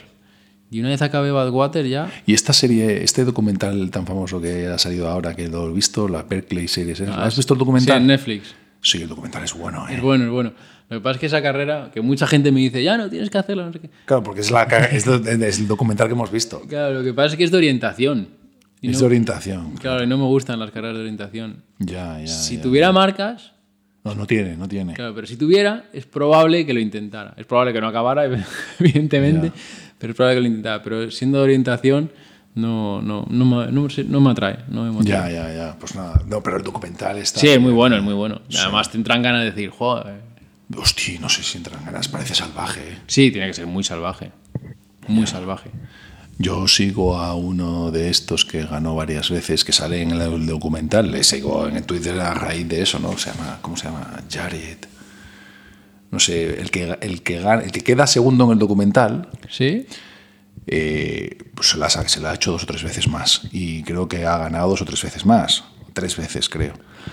Y el otro día escuché un podcast suyo y le sigo en Twitter y él decía que como entrena, me dice, no, yo le decía al entrevistador, ¿tú cómo entrenas y tal? Pues yo me hago 10K pues todas las semanas, tal. Y le decía, al entrenador, y le decía al entrevistador, yo también. Me dice, no, no, yo me hago 10K positivos. Todo. Cada vez que salgo intento hacerme 10K positivos y tal, dos días seguidos. Es salvaje. Sí, es salvaje. Es una barbaridad. Es, es, es, es una barbaridad. Y el tío es su entrenamiento. O sea, el nivelazo de esa gente, Claro, claro. además del tema de orientación, además del tema nocturno. Pero si, si entrena eso también, supongo que le tendrá que dedicar muchísimas horas también al gimnasio, a estirar, o sea, todo lo que conlleva, además, Yo sí, yo creo que son gente profesional. Sí, sí. o casi. Yo creo que son gente profesional. Tengo, tengo más preguntas por aquí. Dime. de libros, de, de entrenos, de, de medicinas, me ha sorprendido que no, no te gusta tomar. No, no me gusta tomar. De hecho, Estamos muchos, nos apretamos ahí. Yo, ibuprofeno no, porque no puedo. Claro, como me den un paracetamol, me lo cojo y me lo. yo voy a las carreras sin nada. Sin nada, ¿eh? Sí. Eh, Es que ayudan, ¿eh? Yo pienso que no ayudan tanto.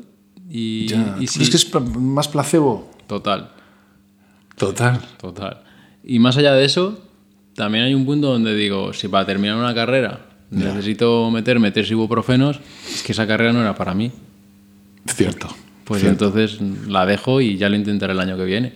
Ya, no me, me ha, me ha sorprendido. Sí, sí, porque. No llevo. O sea, hombre, a ver, me llevo mercromina Sí, o... o si te duele la cabeza o que sea. Sí, pero que no... O sea, GTP, por ejemplo, no voy a llevar nada. Nada. Eh, Y la gente va con. Va Bueno, yo, yo he visto gente que se toma un ibuprofeno antes de empezar, ya por empezar a hablar. Eso, eso es una barbaridad. Es que ayuda a la hostia. Es que ayuda mucho. Yo tampoco, yo solo tomo si me duele la cabeza o algo.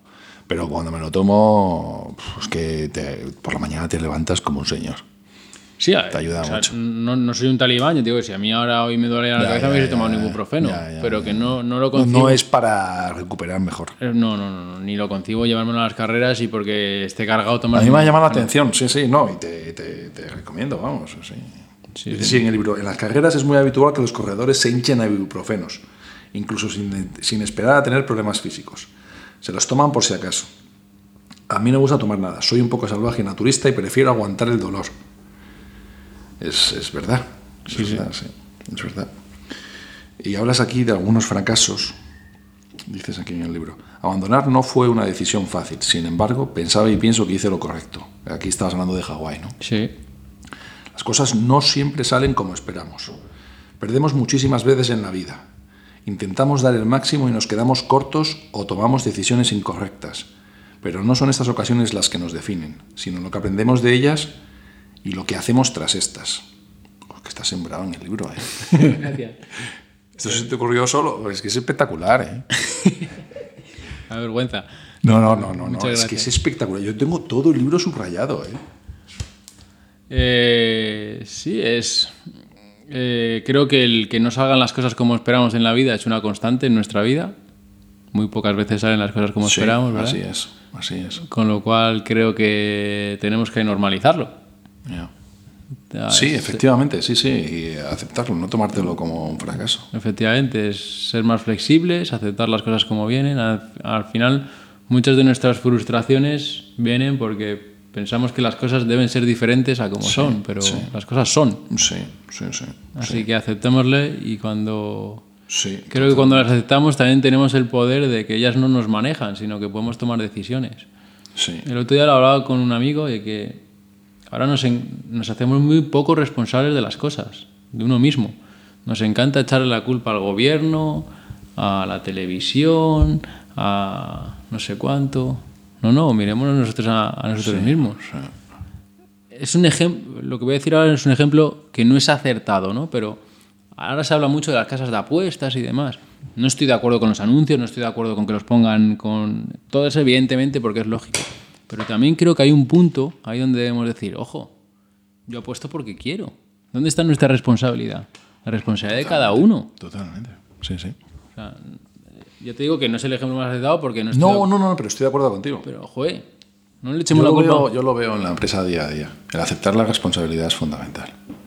Claro. O, en, o en el día a día, en las relaciones personales. Oye, ¿qué te ha pasado esto? ¿no? Pues oye, pues, será responsabilidad tuya. Claro. Y, Acéptalo. efectivamente, y, y que también no pasa nada por decir, sí, es responsabilidad mía y me he equivocado. A mí me encanta porque por fin he conseguido explicárselo a las personas con las que trabajo. Y en una reunión que he tenido hace poco, hace tres horas, me decía uno de ellos, "Eh, es que me han dado esto y es que me he equivocado. Claro. Me he equivocado y ha sido culpa mía. No es que me lo mandaran tarde, no es que no lo mirara, no es que... No, no, me he equivocado. Punto final. Claro, perfecto. Pues no- está, te puedes equivocar perfectamente, pero no empieces a taparlo. Exacto, exacto. Porque si empiezas ya a darles vueltas, tal, ya las has cagado. Sí, me he equivocado y ahora voy a tratar de enmendar mi error, no pasa nada. Claro, ya está, lo acepto, lo digo y punto. Es, es, es- es muchísimo mejor. Pero- Se, te quitan los, se te quitan los problemas. Quería hablar, quería hablar contigo también de algunas cosas así un poco varias, ¿no? De, de- de- de libros, que me gustan mucho los libros. Yo, yo te he traído varios libros hoy para regalar. Tengo por aquí Muchas gracias. un libro... ¿Te gusta el tenis, verdad? Sí, Pues es- John McPhee es un escritor de, de no ficción que escribe fenomenal. de Fenomenal. hecho me he leído varios de tenis. Como Sí, El juego pues- interior del tenis. Ah, sí, sí, sí, sí. sí, He sí, leído el de Tony Nadal, que me encantó. Sí, es que ese es El de todo se puede entrenar. Sí, Me he leído el de Nadal, saca Nadal, responde Sócrates, creo que es. No lo O, conozco. o- o saca Sócrates, responde Nadal, que ese también me gustó mucho. ¿En qué- de- ¿Sobre qué es? Eh, pues es un poco cuenta. eh, sí, habla Tony Nadal de. Joder, es que Tony Nadal es un fenómeno. Es que es un fenómeno. Es que es un fenómeno. Es que. Es que qué ejemplaridad de valores, ¿eh? sí. Y ahí había una.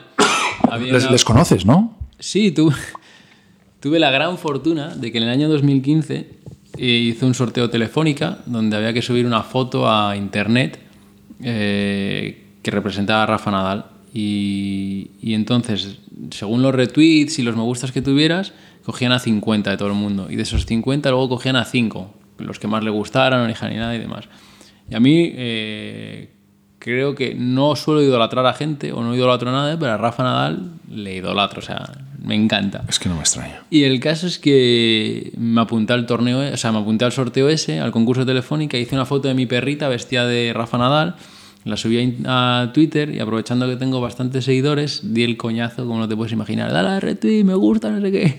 Y al final quedé el 21 de Ya, 50. ya, ya, qué- y, y de esos 50 me cogieron a mí, fui uno de los cinco. Ya. Y me acuerdo que me llegó el email de enhorabuena, has ganado, te vas a Buenos Aires con Rafa Nadal, no sé qué. Un 22 de diciembre, o sea, fue mi regalo de la lotería, ¿no? Y efectivamente en febrero del 2015 me fui a Buenos Aires con Rafa Sí. y estuve en entrenamientos, partidos, desayuné con él. Sí, en serio. ¿ibas con él todo el tiempo? Sí.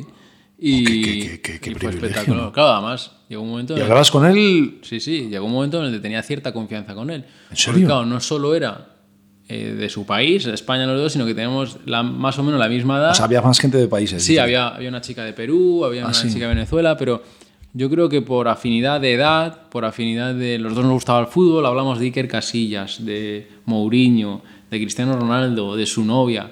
O sea que Tus aventuras. eh, Sí, sí, sí, sí, también.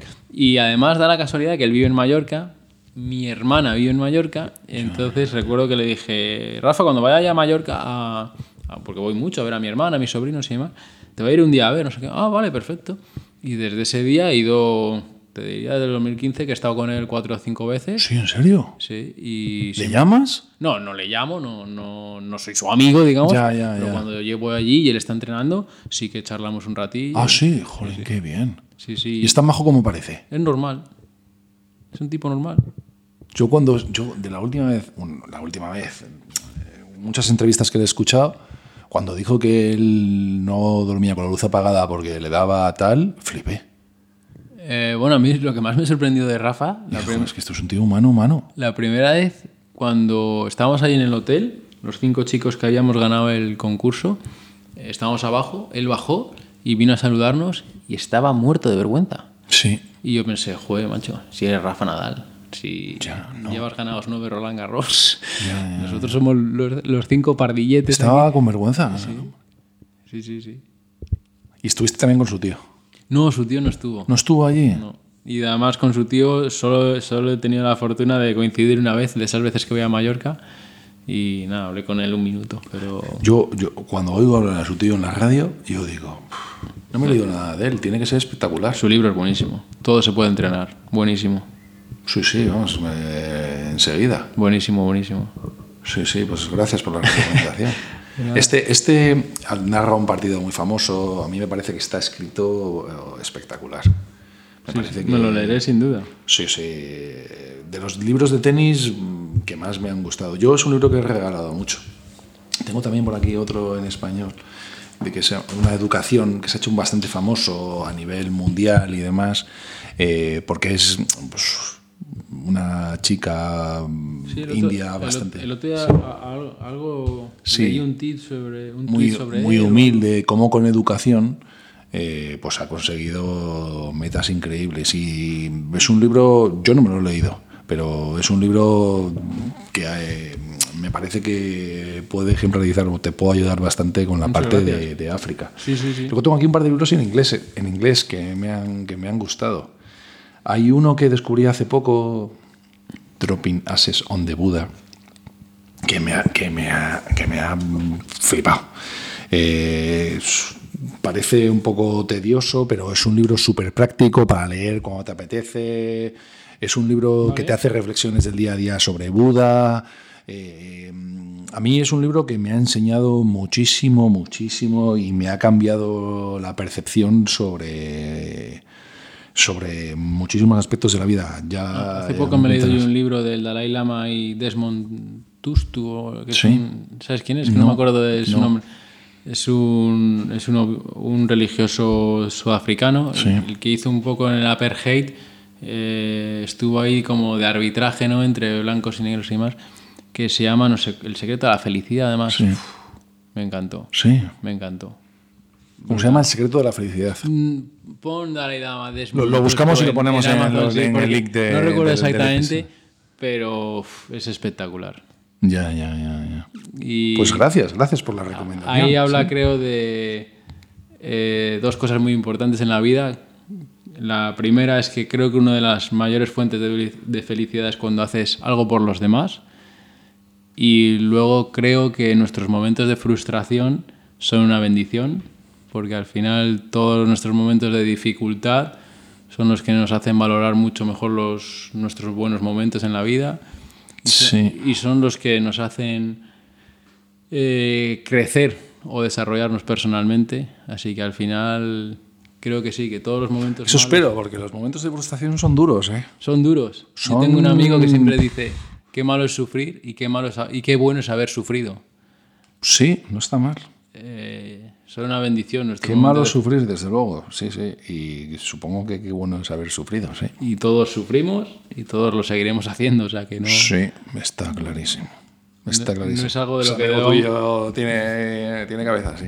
No es algo de lo que debamos huir o avergonzarnos porque ya. es una cosa normal en la vida. Ya, y al ya. final, con tiempo, entiendes que es una Sí, bendición. sí, sí, yo estoy de acuerdo contigo.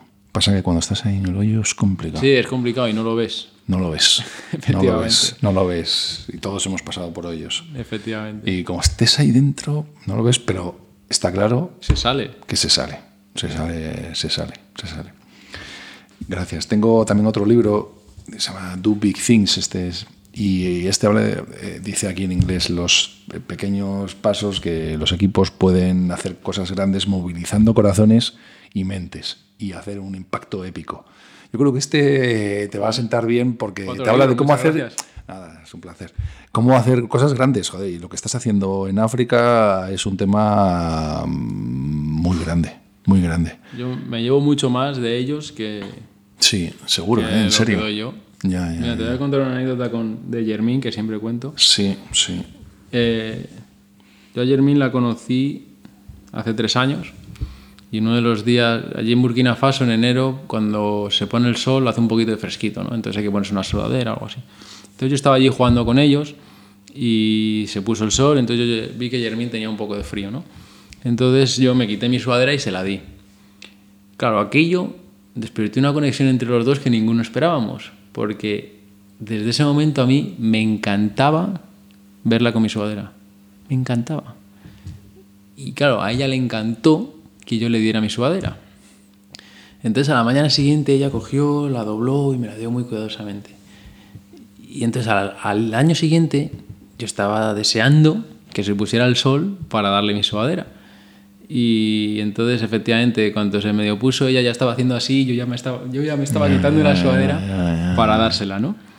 Y nada, igual, me encantaba verla allí con mi sudadera y cuando al día siguiente la dobló y me la fue a dar. Y le dije, no, no, no, quédatela, esta es para ti.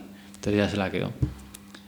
En una de esas veces que yo estuve por Congusí, salí a correr y cuando siempre llego hasta el final del pueblo y vuelvo, ¿no? Y cuando estaba volviendo, me encontré andando a Germín y le digo, ¿dónde vas? Me dice, no, a la escuela, que es que ya no tengo la bici.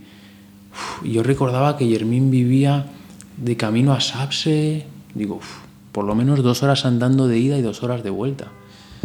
Entonces le- luego le dije a Susana, Susana es la coordinadora allí, y le dije, oye, ¿podemos comprar una bici a Germín? Porque hay que tener cuidado con comprar una bici a un niño, otro no. Entonces me dijo Susana, bueno, vamos, déjame pensarlo. Entonces al día siguiente me dijo, sí, yo creo que le debemos comprar una bici a Germín. Entonces nada, fuimos a Congusí y le fuimos a comprar la mejor bici que encontramos, ¿no? De la marca Giro. Nos costó 62 euros.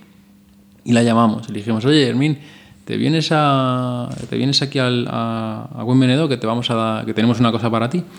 Y, ah, vale, vale. Entonces al día siguiente eh, estaba allí y claro, cuando corrimos la cortina y sacamos la bici, ¡puf! ella no podía concebir que alguien le estuviese regalando una bici. O sea, estaba, te lo prometo, levitando, brillaba, una sonrisa de oreja a oreja. ¡Guau! O sea, increíble, en serio, no hay palabras para describirlo. Sí, totalmente. Se fue con la bici y no le quitó ni los plásticos. Recuerdo que la, era el último día, ya nos íbamos para el aeropuerto y la adelantamos en el coche y iba. Flotando, iba, parecía, vamos, ET, ¿no? Y el año pasado llego a Congusí y el primer día salgo a correr, doy la vuelta y cuando de repente veo venir de frente a Germín con la bici y mi sudadera. Aquello fue Ya, ya, ya. vamos, nunca me he sentido, he tenido la sensación de tanto amor profundo, tanta generosidad, tanta vida, vamos, estaba flotando. Y esa sensación, por eso que te decía antes de África, Claro, aquí no lo consigues. es imposible. Es imposible. Es imposible que lo pueda conseguir de otra manera. Es imposible. Ni aunque mi cuenta corriente tuviera todos Ya, los ceros ya, del mundo. ya. Pero Sí, es más, creo que nadie nadie lo cambiaría si sintiera eso. Nadie. Ni el CEO más importante del mundo mundial, estoy seguro que hubiese preferido tener esa, esa sensación que tuve yo con Germín antes que tener todos los ceros del mundo en la cuenta de corriente. Con lo cual yo no me siento especial, me siento afortunado por haber podido vivir esa experiencia. Ya. Muchas gracias, Carlos. Nada, a ti. Muchas gracias, ha sido un auténtico placer total. total. Eh, siempre este podcast se llama El Inspirador y siempre pregunto quién es el inspirador, pero yo creo que ya ha quedado contestado con tu, con tu, con tu mención a Yermin, quién es para ti el inspirador de, tu vida. Muchísimas gracias, ha sido un placer y eh, enhorabuena por lo que has conseguido. Muchas gracias.